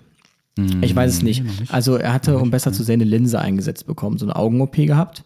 Und ähm, jetzt äh, hat er das irgendwie so verarbeitet, als dass er gesagt hat, dass er über diese Lin Linse äh, Farbvideosequenzen eingespielt bekommt, also Halluzinationen hat und ähm, Stimmen hört, imperative Stimmen, die äh, beleidigen würden und äh, Dinge befehlen würden, wie zum Beispiel springen vom Balkon. Und hm. ähm, er hat sich davon distanziert und sagt, ja, fällt ja Quatsch, dass ich hier vom Balkon springe. Und ich sagte dann aber, ja gut, ähm, harter Tobak auf jeden Fall. Wie wäre es, wenn wir mal ähm, uns da vorstellen bei jemandem? Eingewilligt, wir dann am nächsten Tag losgedackelt und ich dachte, also es war mit Mühe und Not, haben wir da einen Termin bekommen, losgedackelt, dahin gegangen und ähm, dann hat er das wohl da alles vorgetragen. Allein der Weg dorthin war schon sehr schwierig, also sehr langsam, immer umgedreht, geguckt und keine Ahnung was. Und ähm, ja, dann wurde im Prinzip die Diagnose bestätigt, dass äh, alle Kriterien einer Psychose erfüllt sind und dass doch dringend angeraten würde, eine medikamentöse Therapie zu starten. Und dann, dann kam so ein bisschen der Schockmoment, weil ich ja darauf einge, ich bin ja kein Fachmann in seinen Augen. Er sagte, du bist ja kein Fachmann. Also dachte ich mir, okay, wir gehen zu einem Fachmann, der bestätigt das und dann geht's quasi los, die Therapie und alles wird besser. Pustekuchen. Auf einmal sagt er dann, ähm, nee, wieso soll ich Medikamente nehmen? Das, das bringt doch gar nichts. Das Problem ist ja eine Linse. Das ist doch das Problem. Da hilft doch ein Medikament nichts. Und dann äh, sagte der Psychiater sagte, naja, ähm, ihr Gehirn verarbeitet einfach gerade Eindrücke nicht so, wie es sie verarbeiten soll. Da sei nochmal unsere erste Folge mit Herrn Neudeck übrigens empfohlen. Und deshalb haben sie diese Symptome. Deshalb geht's ihnen nicht so gut. Deshalb haben sie Appetitlosigkeit und so weiter. Nee, also das halte ich jetzt hier für völligen Quatsch, was sie da erzählen. Ähm, nee, nee, nee, nee, nee. Also äh, das, das hilft mir jetzt hier mal ja gar nicht, ne? Und ähm, der sagte dann, ja gut, im Prinzip, man kann sie jetzt auch nicht zwingen, sie sind ja jetzt nicht äh, fremd- oder eigengefährdend. Und dann sagt er, guckt er mich so an und sagt dann so, siehst du, Luis, hast du dir völlig umsonst Sorgen gemacht. Hast du es gehört? Bist du jetzt beruhigt? Und ich dachte so, äh, hä? Und äh, dachte mir so, okay, äh. Dann äh, sind wir rausgegangen und dann sagt er, und bist du jetzt beruhigt? Sage ich jetzt mal ganz, ganz im Ernst. Hier wurde doch gerade alles bestätigt, was ich dir gesagt habe, dass das nicht äh, eine Linse ist, sondern dass du eine Psychose bist, dass du einen Rückfall hast gerade und so weiter. Wie kannst du denn jetzt sagen, es gäbe kein Problem? Nee, also das, das sehe ich jetzt überhaupt nicht so, was der mir da erzählt. Ich verstehe das jetzt auch gar nicht. Und das kam übrigens sehr oft, dieses, ich verstehe das einfach nicht. Also ich konnte wirklich einfachste Gespräche nicht führen, weil, weil er es nicht verstanden hat. Ich sagte auch mal so, ich habe versucht dann Smalltalk zu betreiben, sagte, ich bin jetzt übrigens immer, ich mache jetzt immer Kältetherapie. Das ist dann so minus 100 Grad, da ist man drei Minuten drin. Und dann so, hä? Was, was machst du? Sag ich, ja, Kältetherapie, gehst da rein. Aber wie, wie, wie soll das denn so kalt? Ich verstehe das jetzt gerade nicht, sorry, ich verstehe das nicht, was du mir da erzählen willst. Und das kam halt richtig oft. Und das Problem war jetzt, dass ich ähm, ja jetzt einen psychotischen Patienten habe, wo ich nicht weiß, wohin. Also der keine Krankheitseinsicht hat. Und das Problem war, war jetzt bei mir. Und das nächste Problem ist, du kennst meine Wohnung, die ist nicht dafür ausgelegt, dass da über längere Zeit Leute zusammenwohnen, die nicht zusammen in einem Bett schlafen. Also ähm, er hat dann die Wohnküche genommen und das ist halt eigentlich ein Ort, wo ich mich tagtäglich aufhalte und jetzt so da nicht mehr reingehen konnte, weil ähm, die Schlafenszeiten halt anders waren und so weiter. Dann saß er die ganze Zeit auf dem Balkon und hat dann irgendwie äh, Dinge gesehen oder keine Ahnung was. Und es äh, entwickelte sich dann zu einer zunehmenden Belastung weil ich einfach nicht wusste, wie ich das jetzt hier zu einem Ende bringen kann. Und dann fiel auch noch, ich sagte, wie lange willst du denn bleiben? Keine Ahnung, Open End. Und dann äh, dachte ich mir so, also Open End, es klappt hier nicht Open End. Also wie soll das funktionieren? Das funktioniert einfach nicht. Dann ähm, habe ich gesagt, also hör mal, es, es tut mir wirklich jetzt äh, leid. Ähm, es geht aber nicht, dass wir hier zusammen wohnen. Dafür ist die Wohnung nicht ausgelegt. Ich habe auch morgen Abend Freunde eingeladen. Das war dann so ein kleiner Vorwand. Die wollten hier auch übernachten. Äh, ich kann jetzt nicht mein ganzes Leben hier umkrempeln. Wenn du willst, gehe ich gerne ins Hotel, wenn du hier in der Wohnung sein möchtest. Aber nee, nee, okay, ja. Mm, mm, mm. Ja, nee, ich finde das jetzt zwar komisch, dass du mich jetzt hier so rauswerfen willst. Hätte ich das nicht von dir erwartet. Aber gut, dann, dann gehe ich halt morgen. Dann wurden am nächsten Tag, dachte ich mir, gut, er geht wurde am nächsten Tag die Sachen gepackt, geht raus. Ähm, ja, dann dachte ich mir, okay, es ist vorbei, sehr gut. Und ähm, dann einen schönen Tag gehabt, eigentlich so wieder rausgekommen, dachte mir, ist alles ärgerlich, aber gut, jetzt ist, ist er halt weg. Und dann ähm, bin ich abends schlafen gegangen. Und um ein Uhr, um ein Uhr raschelt es auf einmal an der Tür und er ist wieder da. Und ich dachte mir so, boah, oh nein, und ähm, ich war so voll darauf eingestellt, dass jetzt niemand mehr kommt, dass das jetzt irgendwie, dachte mir, gut, wenn er jetzt in seiner Psychose leben möchte, ist nicht fremd eigengefährden, dann soll das halt so sein, kann man nichts machen. Einmal steht er wieder vor der Tür. Und ich so, was, was machst du hier? Ja, sorry, äh, ich konnte doch noch nicht woanders hin, äh, ich muss jetzt doch hier sein. Und ähm, irgendwie, ich, das kann man sich gar nicht vorstellen, wenn so das Einzige, was einen vor der Außenwelt beschützt, die eigenen vier Wände sind und man da selbst nicht mehr sicher ist, ähm, dann sagt sie, wie stellst du dir das jetzt hier alles vor? Irgendwie, das funktioniert nicht, du kannst doch nicht einfach jetzt hier vorbeikommen, wieder unangekündigt und hat er dann natürlich überhaupt nicht verstanden. Und so kam es dann, dass, ähm, weil sich das zu einer zunehmenden Belastung entwickelte, weil ich überhaupt nicht wusste, wie werde ich dieses Problem jetzt los, wo soll ich hin, was soll ich machen, ähm, kann hier gar nicht irgendwie in Ruhe sein. Ich hatte die ganze Zeit das im Kopf, ich habe gar keine Ruhe gefunden, konnte gar keinen klaren Gedanken fassen, geschweige denn irgendwie was anderes machen. Und ähm, natürlich, weil das auch eine nahestehende Person ist, wo man einfach sieht, da stimmt was nicht. Und es sich immer die ganze Zeit wiederholt hat. Ich habe mich da so ein bisschen gefühlt wie in Shutter Island in der letzten Szene, wo er dann wieder so sagt, hier stimmt was nicht. Dem müssen wir mal auf den Grund gehen. Und genau so war das nämlich. Dann kommt der so rein und sagt so zu mir, Luis, ich finde dein Verhalten ein bisschen komisch. Ich habe dir doch gesagt, es geht hier um Mord. Mich will jemand ermorden, indem er mir diese Stimmen einspielt und ich sag, okay, also ehrlich gesagt, ich habe das dann über eine emotionale Tour versucht. Ich habe dann gesagt, also erstmal macht mir das Angst, was du mir da erzählst, ja. Und zweitens, wenn ich jemand ermorden möchte, dann geh doch zur Polizei. Denn, das war ja der Obergag, er ist nämlich ähm, zu den Leuten gegangen, zum Augenarzt, der diese Linse eingesetzt hat, hat die Geschichte erzählt und der Augenarzt hat gesagt, sie brauchen einen anderen Arzt, ich rede jetzt nicht mehr mit ihnen. So, und jetzt war sein Plan, rechtlich dagegen vorzugehen, dass die Linse wieder rauskommt. Und dann sagte ich, aber da hilft dir doch kein Rechtsanwalt, wenn du ermordet werden möchtest. Wenn du jetzt akut Verdacht und den Verdacht hast, dass du ermordet wirst, dann musst du mit der Polizei sprechen. Gespräch abgebrochen, rausgegangen. Ich dann nochmal hin und sagte, hör mal, du hast eine Psychose. Hör mal, ich will da nicht mit dir drüber reden, kam dann als Antwort. Ich will da jetzt wirklich nicht drüber reden. So. Okay. Dann, meine Mutter hat das natürlich alles immer mitbekommen und äh, die hat dann letztlich an einem Feiertag am Frohen Leichner morgens um 6 Uhr ich konnte auch nicht mehr schlafen, wirklich, ja. Ich habe mich immer eingeschlossen in meinem Zimmer, ähm, bin dann um 6 Uhr aufgewacht, obwohl ich irgendwie um 1 Uhr ins Bett gegangen bin. Und ähm, meine Mutter hat dann kurz einen Prozess gemacht und letztlich die Polizei gerufen. Die kam dann nach einer Stunde, übrigens auch sehr schön, Polizei braucht eine Stunde, um zu kommen und bestellt den RTW wieder mit Alarm. Jedenfalls ähm, kam dann die Polizei, ich habe denen das geschildert. Ähm, die sagten halt, ja gut, was ist denn jetzt ihr Ziel? Dann sagte ich, mein Ziel wäre natürlich im Optimal, dass sie in irgendeiner Form jetzt hier irgendeiner Behandlung zugeführt wird, weil sich irgendwie das auch immer weiter verschlechtert hatte, sie jetzt auch nicht, oder er nicht wirklich den einen, ich, ich hatte jetzt nicht den Eindruck, dass er jetzt vorhatte, auch die Wohnung zu verlassen. Und ich sagte, es ist jetzt aber auch nicht mein Ziel, dass sie ihn irgendwie aus der Wohnung werfen. Ähm, weil ich werf, lasse, ich werfe jetzt hier keinen äh, vor die Tür, der eine Psychose hat, irgendwie. Ähm, wenn er meint, dass er hier sein möchte, dann soll das so sein, dann gehe ich halt. So, ne? Ich werfe den jetzt nicht mit Gewalt hier durch die Polizei. Jedenfalls ähm, hat die Polizei dann gesagt, okay, ja, dann müssen wir einen RTW nachbestellen. Dann kam der RTW. Problem, ich kannte die natürlich auch noch prompt, also vom Sehen her, und ich habe auch gemerkt, ja, das, bleibt leider nicht aus, deshalb habe ich es auch lange vermieden. Wirklich. Ähm, das hat da echt bei mir mit reingespielt. Und das war eine super ähm, nette äh, Notfallsanitäterin tatsächlich. Die ist dann reingekommen und das war so krass. Ich hatte dem Bekannten gesagt, hör mal, jetzt gleich kommt hier äh, der Rettungsdienst Polizei. Da meint er, die lasse ich hier nicht rein und ich hoffe auch, dass du die nicht reinlässt. War die Ansage. Ich habe den reingelassen, dann kam die Notfallsanitäterin rein und sagte, hallo, ähm, Herr sowieso. Keine Reaktion. Ähm, wie geht es Ihnen? Und dann die Antwort, mir geht es gut, danke und jetzt verlassen Sie bitte die Wohnung. Nee, das, die Wohnung können wir jetzt nicht verlassen. Ihr Bekannter hier, der Herr Teichmann, der macht sich Sorgen um Sie. Der sagte, dass Sie äh, Stimmen hören, die Ihnen irgendwie sagen, sollen vom Balkon springen. Ja, das kann ja jeder sagen. Ähm, und jetzt verlassen Sie bitte die Wohnung. Dann, ja, das geht aber nicht. Sie haben ja auch eine Vorgeschichte mit einer Psychose.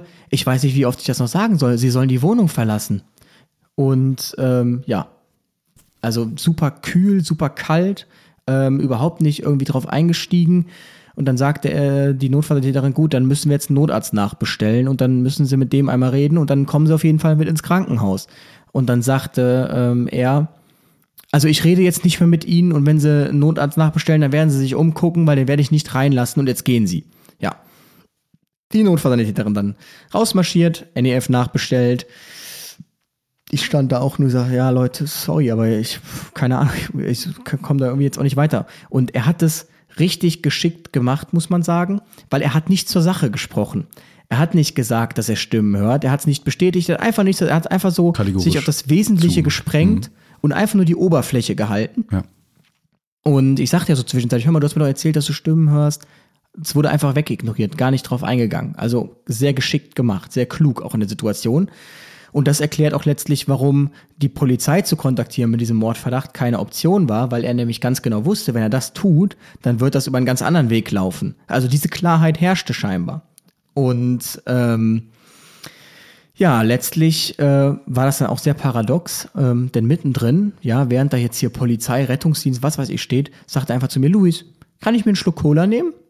Ich so, ja klar, gerne, nimm dir. Ich habe wohl nur äh, mit Zucker. Kein Problem sich wieder hingesetzt, irgendwas am Handy gemacht, dann kam der Notarzt, kurz die Lage geschildert, ging dann rein. Guten Tag, Herr sowieso, ich bin der Notarzt. Wie geht's Ihnen? Gut und selbst?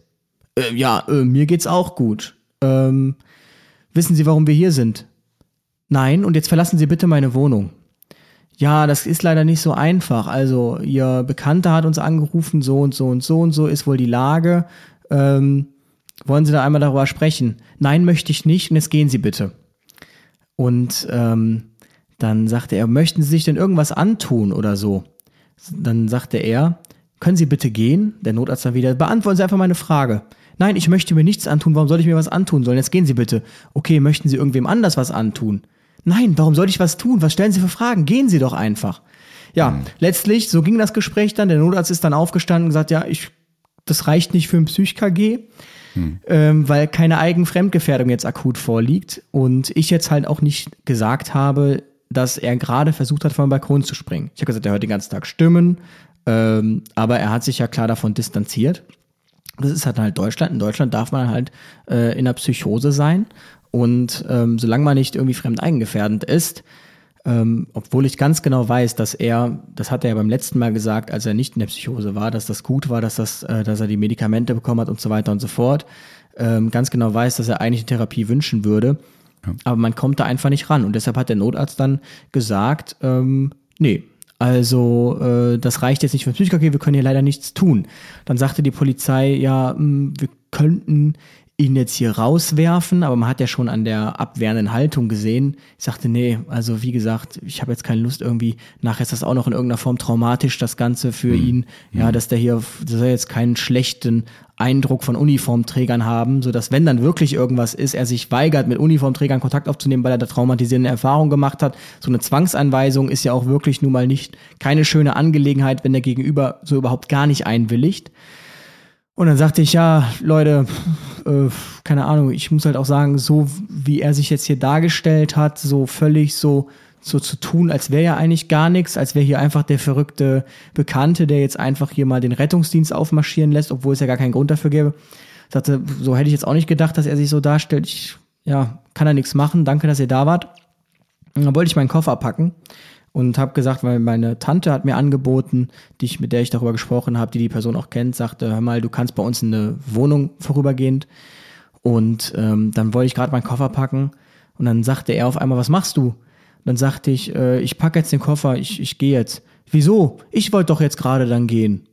Und dann dachte ich so, hä, okay. Und dann war da irgendwie so eine Erleichterung dann in mir, dass ich tatsächlich dann in Tränen ausgebrochen bin, weil mir das alles auch zu viel war. Mhm. Und das war dann ganz interessant, was passiert ist, weil er überhaupt nicht in der Lage war, mitzuschwingen. Also schaute mich dann so an und ich habe gesehen, dass er gemerkt hat, dass in mir eine Traurigkeit war, aber nicht mitfühlen konnte in irgendeiner Form, sondern dachte, okay, wie behandelt man Traurigkeit? Man umarmt ja scheinbar mhm. und dann einfach umarmt hat. So, aber das war jetzt keine Umarmung aller, ich will dich trösten, sondern es war einfach eine, das macht man scheinbar. Eine Sheldon Cooper Umarmung. Richtig, ja. eine Sheldon Cooper Umarmung, mhm. nur dass das normalerweise im nicht psychotischen Zustand nicht so stattfinden würde. So, da wäre das eine ähm, keine Sheldon Cooper Umarmung gewesen. Mhm. Und ähm, dann auch so, als äh, er dann gemerkt hat, okay, so die Umarmung hat jetzt nicht geholfen, um alle Probleme hier zu lösen. Dann auch so irgendwelche Überschlagsreaktionen. Ich hatte so eine Kapuzenpulli an, irgendwie mal mir die Kapuze so über den aus Spaßeshalber so über den Kopf gezogen und wieder so runtergemacht, so nach dem Motto, hm, lustig, hör auf zu weinen, so. Also man hat gemerkt, irgendwie ganz merkwürdig, also ganz befremdlich auch irgendwie. Und ähm, ja, dann hat er tatsächlich äh, das Feld geräumt.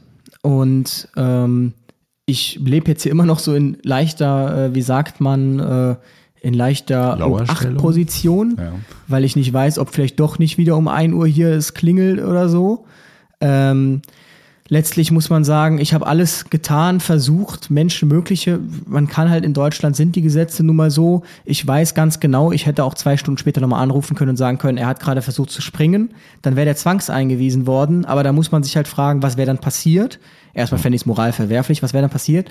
Da wäre er beim Psychiater gewesen, im Krankenhaus. Und das muss man sich übrigens auch mal im Kopf behalten, wenn einem das mal selbst passieren sollte. Man muss sich davon lösen, zu glauben, dass dann äh, eine Zwangsbehandlung stattfindet direkt. Mhm. Nur weil man das jetzt gerade verdramatisiert hat in irgendeiner Form. Der Psychiater führt das Gespräch und wenn der dann nicht zu dem gleichen Schluss kommt, nämlich dass hier eine akute Fremdeingefährdung vorliegt, dann sagt er, okay, Psych-KG aufgehoben, Sie können wieder gehen, ist ja gar nichts. Ja, nicht nur der Psychiater, auch ein Richter muss äh, darüber Und der immer, Richter ne? spätestens nach 24 Stunden. Nach 24 Stunden, genau. dann eben auch noch entscheiden darüber, genau. Und dann, wenn das eben nicht vorliegt, dann haben wir ein Problem. Ja, ähm, krass. Also eine Situation, mit der ich im Rettungsdienst auch immer hadere, Psych-KG, liegt hier irgendwas vor. Ähm, zumal ich auch oft, nicht immer, aber oft den Angehörigen natürlich Glauben schenke und auch sage, okay, das ist, das ist ja so vorgekommen, aber wir können jetzt nichts feststellen. Und das tut mir dann auch bei weitem leid. Ich kann die Notfallsanitäterin, ich kann auch den Notarzt verstehen. Ähm, was will man da machen rechtlich? Ne? Also der Entzug der Freiheit und der eigenen Entscheidungsfindung ist wirklich äh, ein großes und hohes Gut, was wir auch nur in dringlichen Sachen und du weißt es ja selbst, du standest ja da und dachtest auch nur so, fuck, das läuft einfach komplett in, sie bleibt hier, äh, fuck, das läuft äh, in das hinein, dass er hier bleibt bei dir. Ne? Und ähm, das, ja, also das ist so krass, dass man als Angehöriger des Rettungsdienstes einfach schon weiß, wie, wie, wie die Schotten laufen. Und ähm, Kann ich mir vorstellen. Also ich möchte nicht in deiner Haut stecken, wirklich. Ich hoffe einfach, dass sich das irgendwie, dass sich das irgendwie erledigt, wie es ja die meisten Patienten immer so, äh, Angehörigen auch immer meistens so denken. Das wird schon irgendwie, aber eigentlich nicht. Eigentlich möchte man die Person auch nicht alleine lassen damit. Eigentlich möchte man eine Lösung als Rettungsdienst herbeiführen. Und wenn man es da nicht Ja. kann, nervig. Äh, die waren auch sehr, ähm, also die haben genau gemerkt, wie scheiße die Situation ist. Also Mhm. die haben das auch ganz genau gemerkt, was für eine äh, blöde Situation das Ja. ist, in der ich da irgendwie drin stecke. Ähm, ich habe dann gesagt, ja, danke euch, ich guck da mal. Dann ist er selbst gegangen. Ich weiß, wo er hin wollte, zu einem anderen Bekannten. Hm. Denjenigen habe ich kontaktiert, dort ist er nicht angekommen. Ich weiß nicht, ob er jetzt in ein Hotel gegangen ist, ob er jetzt wieder gefahren ist. Man weiß es einfach nicht. Ähm, das ist eine schwierige und belastende Situation, genauso für die Angehörigen, weil ich sage es dir ganz ehrlich, ich konnte gestern, ich konnte hier, ich konnte hier keinen klaren Gedanken mehr fassen. Ich bin fast selbst in die Depression gerutscht, ja. Also ich bin hier einfach irgendwie rumgerannt. Ich konnte irgendwie keinen klaren Satz bilden, mich auf nichts konzentrieren, weil mich das so gestresst hat irgendwie und belastet hat. Ähm, ich bin dann irgendwann joggen gegangen, 10 Kilometer, gut, dass ich es gemacht habe, weil da habe ich mir echt viel rausgejoggt irgendwie. Aber auch die ersten 20 Minuten vom Joggen konnte ich an nichts anderes denken. Und ähm, Ja. deshalb, ich hoffe, dass das jetzt äh, irgendwie ähm, bald irgend, durch irgendeinen dummen Zufall, keine Ahnung, vielleicht ein Ende findet, dass er merkt, okay, es scheint dann doch keine Raketentechnologie in meinem Auge zu sein. Ich versuche es vielleicht doch nochmal mit einem Arzt. Aber so die letzten O-Töne waren halt, ach, von Ärzten habe ich jetzt erstmal genug, was will mir denn hier ein Arzt helfen und sowieso Ja. sehr, sehr, sehr, sehr schwierig. Ja, Also, gerade bei äh, psychischen Erkrankungen und so weiter ist es halt echt super wichtig, dass sie bereit sind, sich selbst diese Hilfe anzunehmen, sonst wird es halt schwer. Ne? Da muss immer leider etwas passieren. Da muss das Messer quasi immer erst im Rücken stecken, damit irgendjemand irgendwo was machen kann. Ja. ich kann halt auch nicht verstehen, also das verstehe ich wirklich nicht. Ähm, ich kann, wenn jetzt jemand einen komplizierten Bruch hat und sagt, nö, ich will, dass das Bein so gebrochen bleibt, ich will nicht eine Narkose oder was weiß ich, ja, ich will nicht, dass es operiert wird. Okay, aber jemand, der in einer Parallelwelt, das ist übrigens sehr interessant, deshalb auch Schizophrenie, dieses Abspalten, gespaltene Persönlichkeit, ähm, was wir jetzt herausgefunden haben, das sagte mir der Psychiater dann nämlich nachher, dass die Symptomatik mit dem Stimmenhören und so, dass das hier komplett weg gewesen wäre. Und das schloss nämlich den Kreis, dass ich immer sagte, sag doch, was du möchtest. Möchtest du hier sein? Fühlst du dich hier besser? Dann gehe ich. Kein Problem. Du musst noch was sagen. Nee, nee, du, du musst gar nicht gehen. Du kannst doch ruhig hier bleiben. Das ist scheinbar dadurch, dass ich da war, meine Anwesenheit da war und diese Person nicht alleine war, dass sich dadurch die Symptomatik verbessert hatte. Und genau das schließt nämlich den Kreis, weil ausgelöst wurde das Ganze, als nämlich der, der Ehepartner, beziehungsweise die Ehepartnerin, äh, weggefahren ist in Urlaub. Alleine. Da ist diese Symptomatik so getriggert worden. Okay. Und scheinbar wird hier ein, ich kann nicht alleine sein. Und beim allerersten, bei der allerersten Psychose war es genauso, dass man alleine war. Das scheinbar wird dieses, ich kann nicht alleine sein, davon spaltet man sich ab und flieht sich dann in diese Parallelwelt. Das ist dann eben diese Psychose. Und ich kann nicht verstehen, warum man, in, wenn man in einer Parallelwelt unterwegs ist, in der man Dinge sieht, die moralisch verwerflich sind und überhaupt nicht im Einklang sind mit den eigenen Werten, in der man Stimmen hört, die einem Dinge einflüstern. Ich kann nicht verstehen, wie man in so einer Parallelwelt leben kann einfach und geschäftstüchtig sein kann. Also das verstehe ich nicht. Das verstehe ich wirklich nicht. Ja. Ja, das ist äh, immer so das Problem, weil wir können ja auch gewissen Leuten auch äh, in gewissen Situationen Entscheidungen absprechen. Da gibt's ja eine kleine Rangliste, auch nach den SAAs und äh, da heißt es dann, das können wir nicht mehr so akzeptieren, da muss mindestens ein Notarzt drüber gucken, beziehungsweise ja auch ein Staatsanwalt richterlicher Beschluss dann kommen. Ähm, aber bei sowas eben nicht. Und genau, ähm, also so eine Geschäftsunfähigkeit, die geht ja schon bei, ja, ich sage jetzt nicht geringen Mengen Alkohol, aber schon bei Alkohol oder Drogen, da müssen wir schon mal drüber reden, ob jemand noch komplett geschäftsfähig ist. Aber bei sowas eben nicht. Und so wie du das eben beschrieben hast, ähm, ist die Situation, also dass die Person ihre, ihre eigene Situation und vielleicht auch die Person um, für Menschen um sie herum gar nicht einschätzen kann. Und wenn sie schon über hier möchte jemand einen Mord an mir begehen. Ja, was macht eine Person, die angegriffen wird, sie versucht zurückzugreifen, wenn sie jetzt mal ganz, ganz böse gesponnen ähm, darüber nachdenkt, fuck, ich werde jetzt hier gerade verfolgt. Ne? Läuft in ihrer Psychose durch deine Wohnung, du kommst kurz raus, weil du auf Toilette nachts musst und so weiter und sie erkennt dich nicht richtig. Möchte ich mir nicht auswählen, was da noch passieren hätte können. Ja, deswegen machte ich mir auch ein bisschen Sorgen, als du mir das gesagt hattest, alles. Ja, das ist ja auch die Sorge, die meine Mutter hatte, deshalb hat sie dann die Polizei gerufen letztlich. Ähm, das Problem ist halt, dass diese hypothetischen Annahmen auch leider gar keinen Wert haben. Also man könnte das ja weiterspinnen. Er ist die ganzen Tag nur bis 1 Uhr irgendwo unterwegs. Man weiß nicht wo. Ist um 12 Uhr morgens losgegangen, bis 1 Uhr nachts unterwegs. Man weiß nicht wo. Das könnte man auch sagen, dass das eine Eigengefährdung ist, in einer Großstadt alleine unterwegs zu sein, so, ne? Mhm. Ähm, und gar nicht zu wissen, wo man hingeht. Das ist alles nicht zulässig. Ich habe auch mit dem sozialpsychiatrischen Dienst vorher telefoniert. Der sagte halt, es gibt Leute, die leben über Jahre in so einem Zustand. Ja. Die haben das akzeptiert für sich. Und da schloss sich dann auch der Kreis äh, wieder zu dem, was der Neudeck bei uns im Podcast sagte. Der sagt ja, dass manchen diese Wahn, äh, diese Psychosewelt lieber ist als diese tiefe Traurigkeit, die man empfindet, wenn man nämlich medikamentös eingestellt ist und das wegbricht. Ja. Und das ist ja diese produktive, diese produktive ja. Phase. Und das ist halt echt, echt äh, schwierig. Aber das war so äh, bei mir die letzten Tage los. Heftig. Heftig Jetzt ja. weiß ich aber, dass bei dir schon wesentlich länger etwas schwelt. Wesentlich länger, ja. Ja, es schwelt und ähm, es wird zum Glück besser, äh, weswegen ich jetzt auch ein bisschen mehr darüber reden kann. Wir beide quatschen ja schon etwas länger darüber, aber ähm, in der Phase, als ähm, ich Corona bekommen hatte, gerade an, genau an dem Tag, wo ich euch das alles gepostet hatte, ich glaube der 6. März war das oder so, ne? ähm, hat auch eine bekannte Person aus meiner Familie äh, ebenfalls ähm, Hilfe benötigt. Die Person hatte schon länger Corona, ähm, ist auch ungeimpft gewesen, was mich immer sehr gestört hat, ähm, weil ich dachte, das kann nicht sein. Und ich bekam an dem besagten Tag, wo ich aus dem Rettungsdienst dann raus musste und ähm, dann eben ja auf meinem Bettcouch saß, dann den Anruf von äh, meiner Mutter, die sagte, du ruf mal ein RTW zu der Person, ähm, der geht's wirklich nicht gut. No? Und äh, dann habe ich eben dessen Ehepartner, Ehepartnerin angerufen und gesagt, ähm, du mach mal FaceTime an, ich würde das gerne mal sehen, ich würde das gerne mal hören und so weiter und habe diese Person gar nicht mehr wiedererkannt. Die ist äh, normalerweise also keine Morbidität, also überhaupt nicht vorerkrankt gewesen. Ähm, Herr seiner äh, Sinne ist ein Er machen wir einfach so, es ist für mich so schwer, immer eher sie zu sagen. Und ähm, stand nur noch da, Thoraxschmerz, keine Luft mehr bekommt, also wirklich eine ordentliche Corona-Pneumonie, äh, die er da geschoben hatte. Wir haben den Rettungswagen gerufen, haben FaceTime angelassen, Mutti und ich quasi dann mit zugeguckt, ähm, auch wie die Kollegen rankommen, sie dann auch gefragt, ob das in Ordnung ist, dass wir zugucken. Da wurde gar nicht drauf reagiert.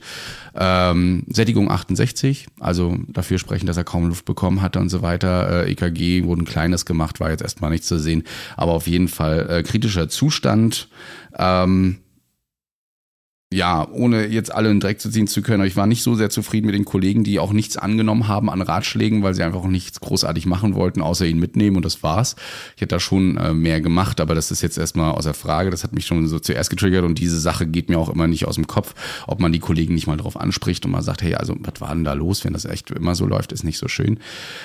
Äh, auf jeden Fall ist diese Person noch auf die Intensiv gekommen in der Nacht, hat äh, noch eine ähm, High-Flow-Maske, das ist so eine Nasenbrille, wo man richtig dollen Sauerstoff also richtig hohen Druck an Sauerstoff bekommt, um die Lunge zu beatmen. Bis 0 Uhr ging das gut, danach musste intubiert werden und die Person auf den Bauch gelegt werden. Und wer sich ein bisschen mit Corona beschäftigt hat, weiß, Bauchlage ist wirklich äh, sehr kritischer Zustand. Also dass ähm, man, also dass ich dann schon gesagt habe, Mensch, also das, das geht nicht gut.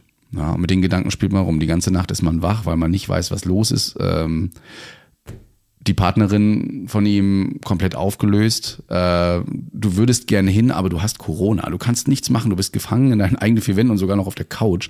Beschäftigst dich dann nochmal mit diesem Corona-Thema, machst dann noch Instagram-Stories, wie man ja am nächsten Tag mitbekommen hat, einfach um dieses Thema zu verarbeiten, um darüber zu reden und Gedanken auszusprechen.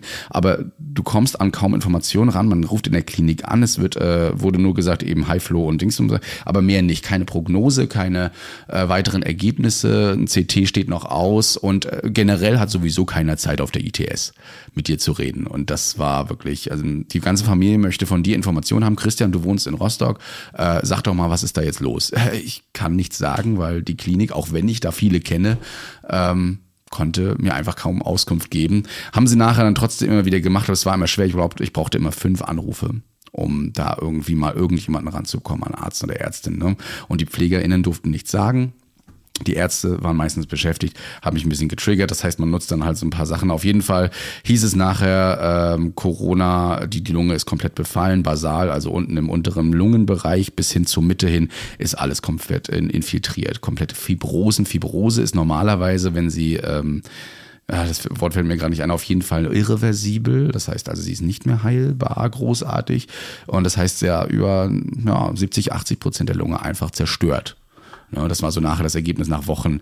Äh, und du bist ähm, immer noch dabei, mit der Familie, der Familie zu erklären, warum das so ist. Keiner möchte wahrhaben, dass das jetzt gerade passiert ist, beziehungsweise dass, dass es so schlimm ist und dass es dafür eigentlich keine großartige Heilung gibt. Ähm, und ja, man, man geht den Gedanken immer durch, wie ist es jetzt, wenn der Anruf kommt, den man nicht haben möchte. Ne? Also wenn man, wenn es dann heißt, ey, die Person ist eingeschlafen und ähm, irgendwann war es dann möglich, äh, dass man die Person auch besuchen konnte. Ich war tatsächlich nicht drin. Ich habe mir echt Vorwürfe gemacht, viele, viele Vorwürfe, weil die Person wirklich ähm, vorher Corona hatte und ich äh, auch ähm, da einmal vor der Tür zu Besuch war, nur um zu sehen, ob alles in Ordnung ist. Und die Person hat sich auch kaum gezeigt, außer so ein bisschen auf, aus der Treppe. Ich hatte ja eine Maske und alles an. Ähm, und dass man da nicht hätte reagiert, dass man nochmal sagt äh, oder nochmal anruft und fragt, wie geht's dir jetzt wirklich? Erzähl mal wirklich. Ne? Ähm, und dann kommt diese Diagnose. Das, also man hat, man macht sich bis heute noch Vorwürfe.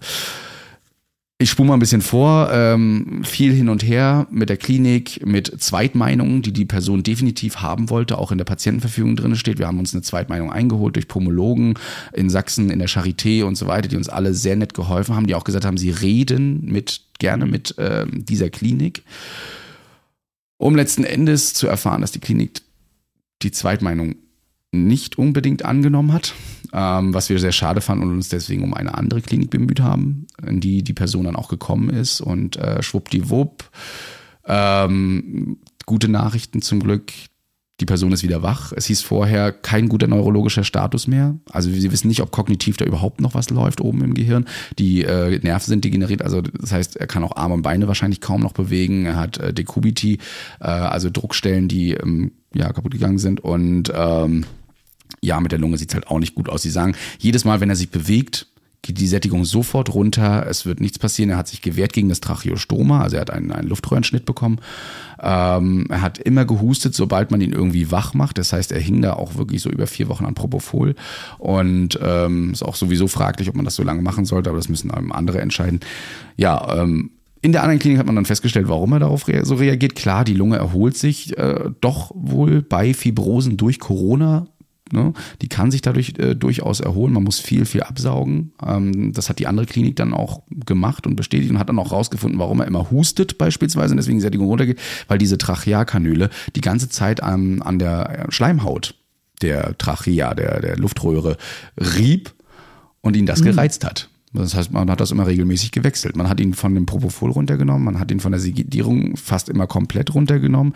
Er wurde wacher. Es gab die ersten Reaktionen, die gezeigt haben, dass er ähm, wieder mit uns kommunizieren kann. Zwar erstmal nur mit den Augen und Nicken oder Fingerdrücken oder sowas. Aber selbst das Fingerdrücken war für uns so eine positive Nachricht, weil es einfach hieß, er kann das ja einfach nicht mehr.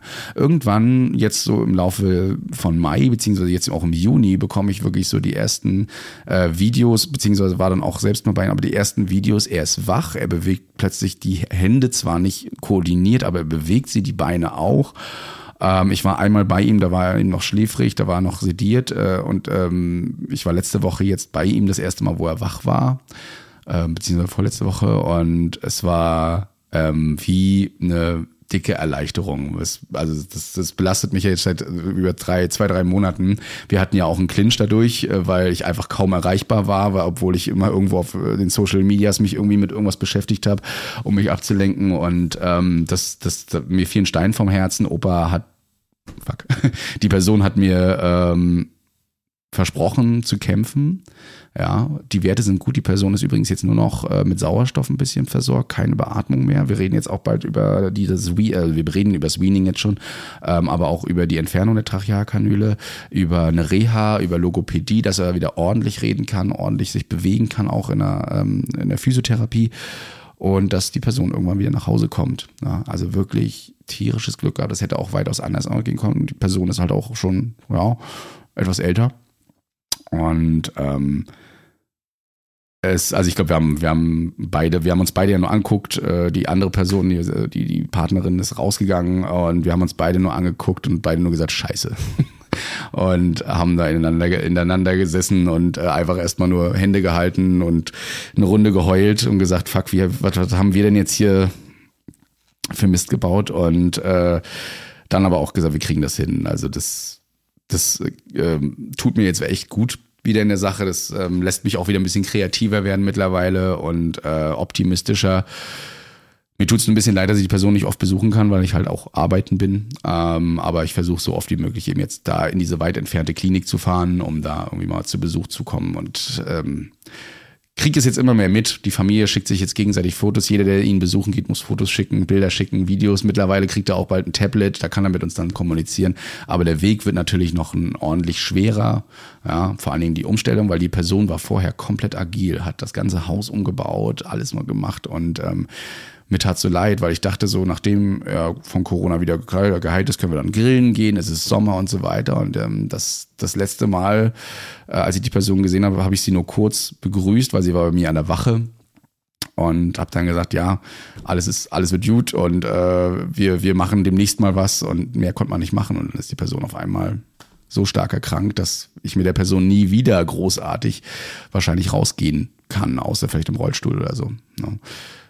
Herrlich, weil diese Person ist auch echt ein tierischer Anker so im Leben immer gewesen, immer geholfen, aus allen Situationen, hat auch immer einen objektiven Blick bewahrt, ja, entgegen dessen, was die Familie so teilweise äh, sagt. Und ja, jetzt braucht die Person ganz viel Hilfe. Ja, manchmal fühlt man sich aber doch recht hilflos, weil ja, mein Wissen an Rettungsdienstwissen ist halt echt begrenzt, was das angeht. Ne? Du kannst nicht viel machen, vertraust mhm. jetzt aber den Kolleginnen und Kollegen dort im Krankenhaus muss es auch machen und hoffen, dass sie wirklich alles tun, damit das aufwärts geht.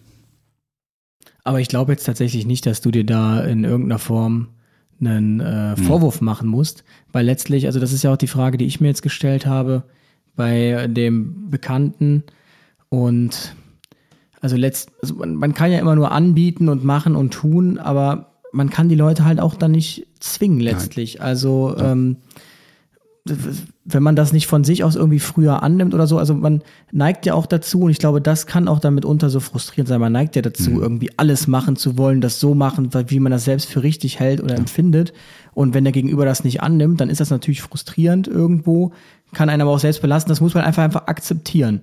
Ja. So, und das natürlich, muss man keinem erzählen, dass natürlich ein frühzeitiger Therapiebeginn das Outcome besser positiv beeinflusst, aber man kann die Leute halt auch nicht zu ihrem Glück zwingen, in Anführungsstrichen. Ne? Und wenn genau. man schon versucht hat, eine Corona-Impfung äh, möglich zu machen und das schon abgelehnt äh, wurde, also damit äh, steht und fällt auch alles in der höchsten Familie so ein bisschen gerade, ne? ähm, weil die Außeneinwirkung von sozialen Medien, von Nachrichten, also auch News, ähm, wo ja immer nur ein, ein Teil von allem gezeigt wird. Und ich sehe ja durch die Fortbildung, die ich jetzt gerade mit Livestream bewege und viele, viele Internisten höre und Pulmologen und so weiter, die alles an Corona auswerten, das natürlich mit einem anderen Blick als das, was in den Nachrichten gezeigt wird. Ne?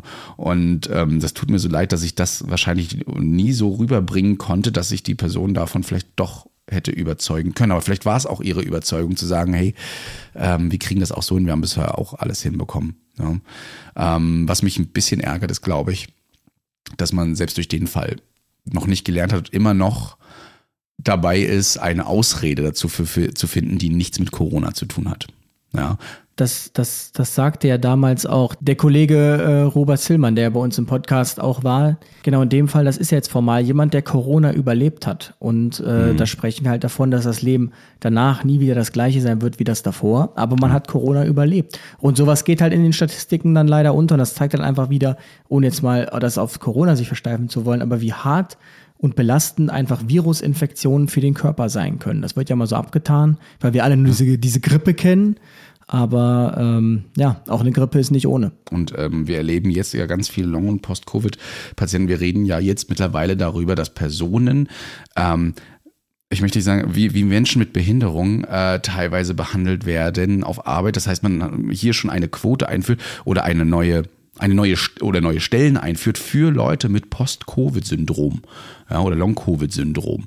Äh, darüber redet man jetzt mittlerweile schon, ähm, weil die ja nicht den Stress mehr abkönnen, vor allem den körperlichen Stress, den eben eine gesunde Person abkann. Ich hatte übrigens ja auch Corona Und es ist wirklich krass. Du siehst, ich habe ja eine Apple Watch Hm. und die trackt meinen VIFO2-Wert irgendwie. Also die maximale Menge Sauerstoff, die bei Körper unter Belastung aufnehmen kann. Und das zeigt eben dein Fitnesslevel. Und ich war immer, immer, immer nicht über dem Durchschnitt, sondern es war hoch, also Maximum, das, den, Max, den besten Wert, den du haben konntest. Dann hatte ich Corona und du siehst richtig diesen Einschlag und ähm, seitdem kämpfe ich darum, wieder in das hohe Level zu kommen. Ich bin aber nur über dem Durchschnitt aktuell. Also es ist wirklich, wirklich nicht ohne. Ja, ich bin auch gespannt, wie das bei mir wird. Ich bin ja jetzt nicht so sportlich wie du. Werde jetzt wohl damit anfangen, zusammen mit einem anderen äh, Kumpel. Aber jog da- nicht, das geht aufs Knie. Ich habe nämlich jetzt Knie kaputt. Ja, ja, ich sehe schon. Ich werde wahrscheinlich mehr rudern oder sowas. Äh, mal gucken, ne? was ist wir, gut, ja. Was wir machen, ja. Äh, aber es wird jetzt äh, wohl demnächst losgehen. Ich hoffe, dass man da immer wieder regelmäßig Zeit für findet und mich triggern lassen, dass äh, das besser wird. Bin aber auch mal gespannt, wie es äh, so wird. Übrigens, das andere Laster habe ich dann auch jetzt aufgegeben.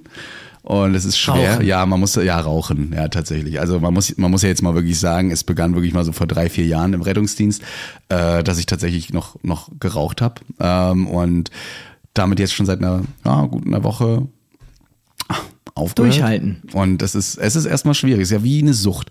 Aber krass, was so nach Das einer Woche eine schon. das ja, ja, nee, nicht wie eine Sucht, es ist eine Sucht. Es ist eine Sucht. Und äh, wie, äh, ja, siehst du, so versucht mich das immer schön zu reden. Ne? Dieses, das, das äh, Rauchen, Ja. grausam. Wirklich grausam. Äh, vor allem, wenn man es klassische. Nikotinabusus. Ja. Äh, aber plötzlich schmeckt man so vieles wieder und bekommt viel mehr Hunger. Und äh, ja, man riecht auch mehr wieder.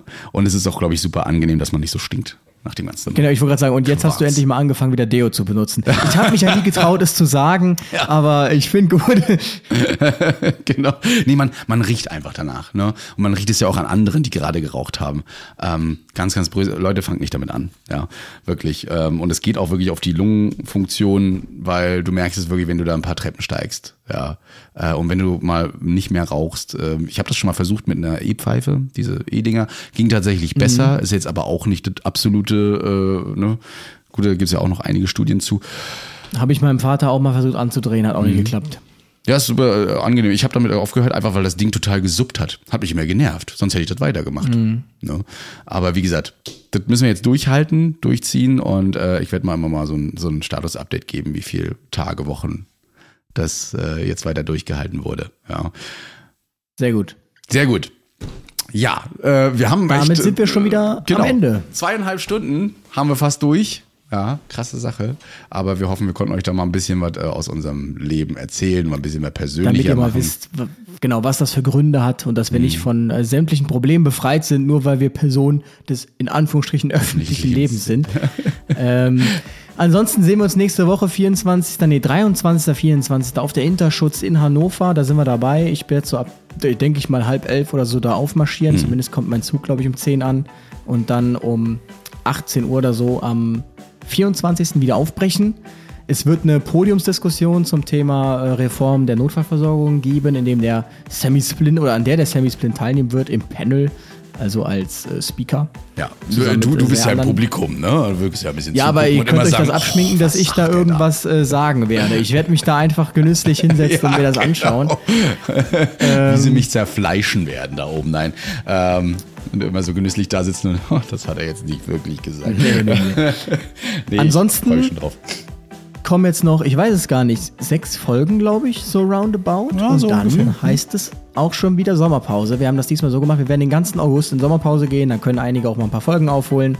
1.8. bis 31.8. Die Shorts werden sehr wahrscheinlich durchlaufen. Ähm, Genau. Und ansonsten gibt es eigentlich nichts zu sagen, außer dass, wenn wir aus der Sommerpause kommen, ist tatsächlich wieder direkt ein cooles Event. Ja. Beim letzten Mal war das Event ähm, Matt im Kornfeld. Dieses Mal ist das Event das 1 Love Podcast Festival. Ja. Ähm, Haben wir schon da mal könnt ihr auch Karten ne? kaufen. Ja, immer noch Karten ich weiß nicht, ob man die jetzt schon kaufen kann. Nee, noch kann man die nicht kaufen. Ihr werdet es auf den Social Media Kanälen dann erfahren. Aber bald kann man dafür Karten kaufen. Ich glaube, es gibt 130 Plätze oder so, 90 Minuten lang. Retterview live in Köln-Ehrenfeld. Mhm. Yes. Heftig. Ja, danke, dass du äh, das erzählt hast und das vor allen Dingen so, so rausgehauen hast. Ist ja auch nicht immer so eine leichte Sache, da einfach mal jetzt schon drüber zu reden, gerade wenn es noch so frisch ist. Ist es ja. Ne? Ja, wobei ich muss halt auch sagen, ich will das Thema auch langsam wirklich, äh, ich will einen Haken langsam mal dran machen, weil das halt auch das, äh, das tägliche Arbeiten und Machen sehr beeinflusst, negativ, wenn man so viel dran denkt. Und ich denke mir halt, wenn man jetzt sich dafür entschieden hat, irgendwie sein Leben zu teilen, da muss man auch mal über die negativen Seiten berichten. Das gehört für mich mhm. dazu, ähm, um den Leuten nicht irgendwie den Eindruck zu vermitteln, dass das Leben von anderen immer toll ist und dass man selbst ein Problem ist, weil das eigene Leben so scheiße ist. Genau. Ähm, genau. Auf jeden Fall äh, hoffen wir, dass äh, euch das nicht so passiert, dass ihr vielleicht auf irgendwo mal eine Lösung immer findet. Äh, und wenn nicht, dann euch an professionelle Hilfe auf jeden Fall wendet. In diesem Sinne, ähm, ja. Bleibt gesund. Ich tue mir auch bei den Shorts immer so, so schwer. Ja, ne, was man immer so am. Ja, was, was sagt man einmal, ne? Man hat so mittlerweile seine Standardsprüche. Bleibt einfach gesund, Leute, und genießt den Sommer. Ja, passt aber trotzdem Richtig. auf, nicht zu viel Sonne. Äh, auch mal eine Pause machen davon und ähm, dann kommt schön braun gebrannt nachher wieder zur nächsten Folge. Übrigens dann die 66. mittlerweile. Oh ja. Oh, die Zahl des Teufels, ob wir die auslassen. Mm. Naja, in diesem Sinne, ähm, genau, wo auch immer ihr gerade seid, viel Spaß, gute Reise, gute Besserung und wir hören uns beim nächsten Mal. Bis dann. Ciao. Ciao, ciao. Retterview. Gedanken und Spaß aus dem Pflasterlaster. Mit Sprechwunsch und Sammy Splint.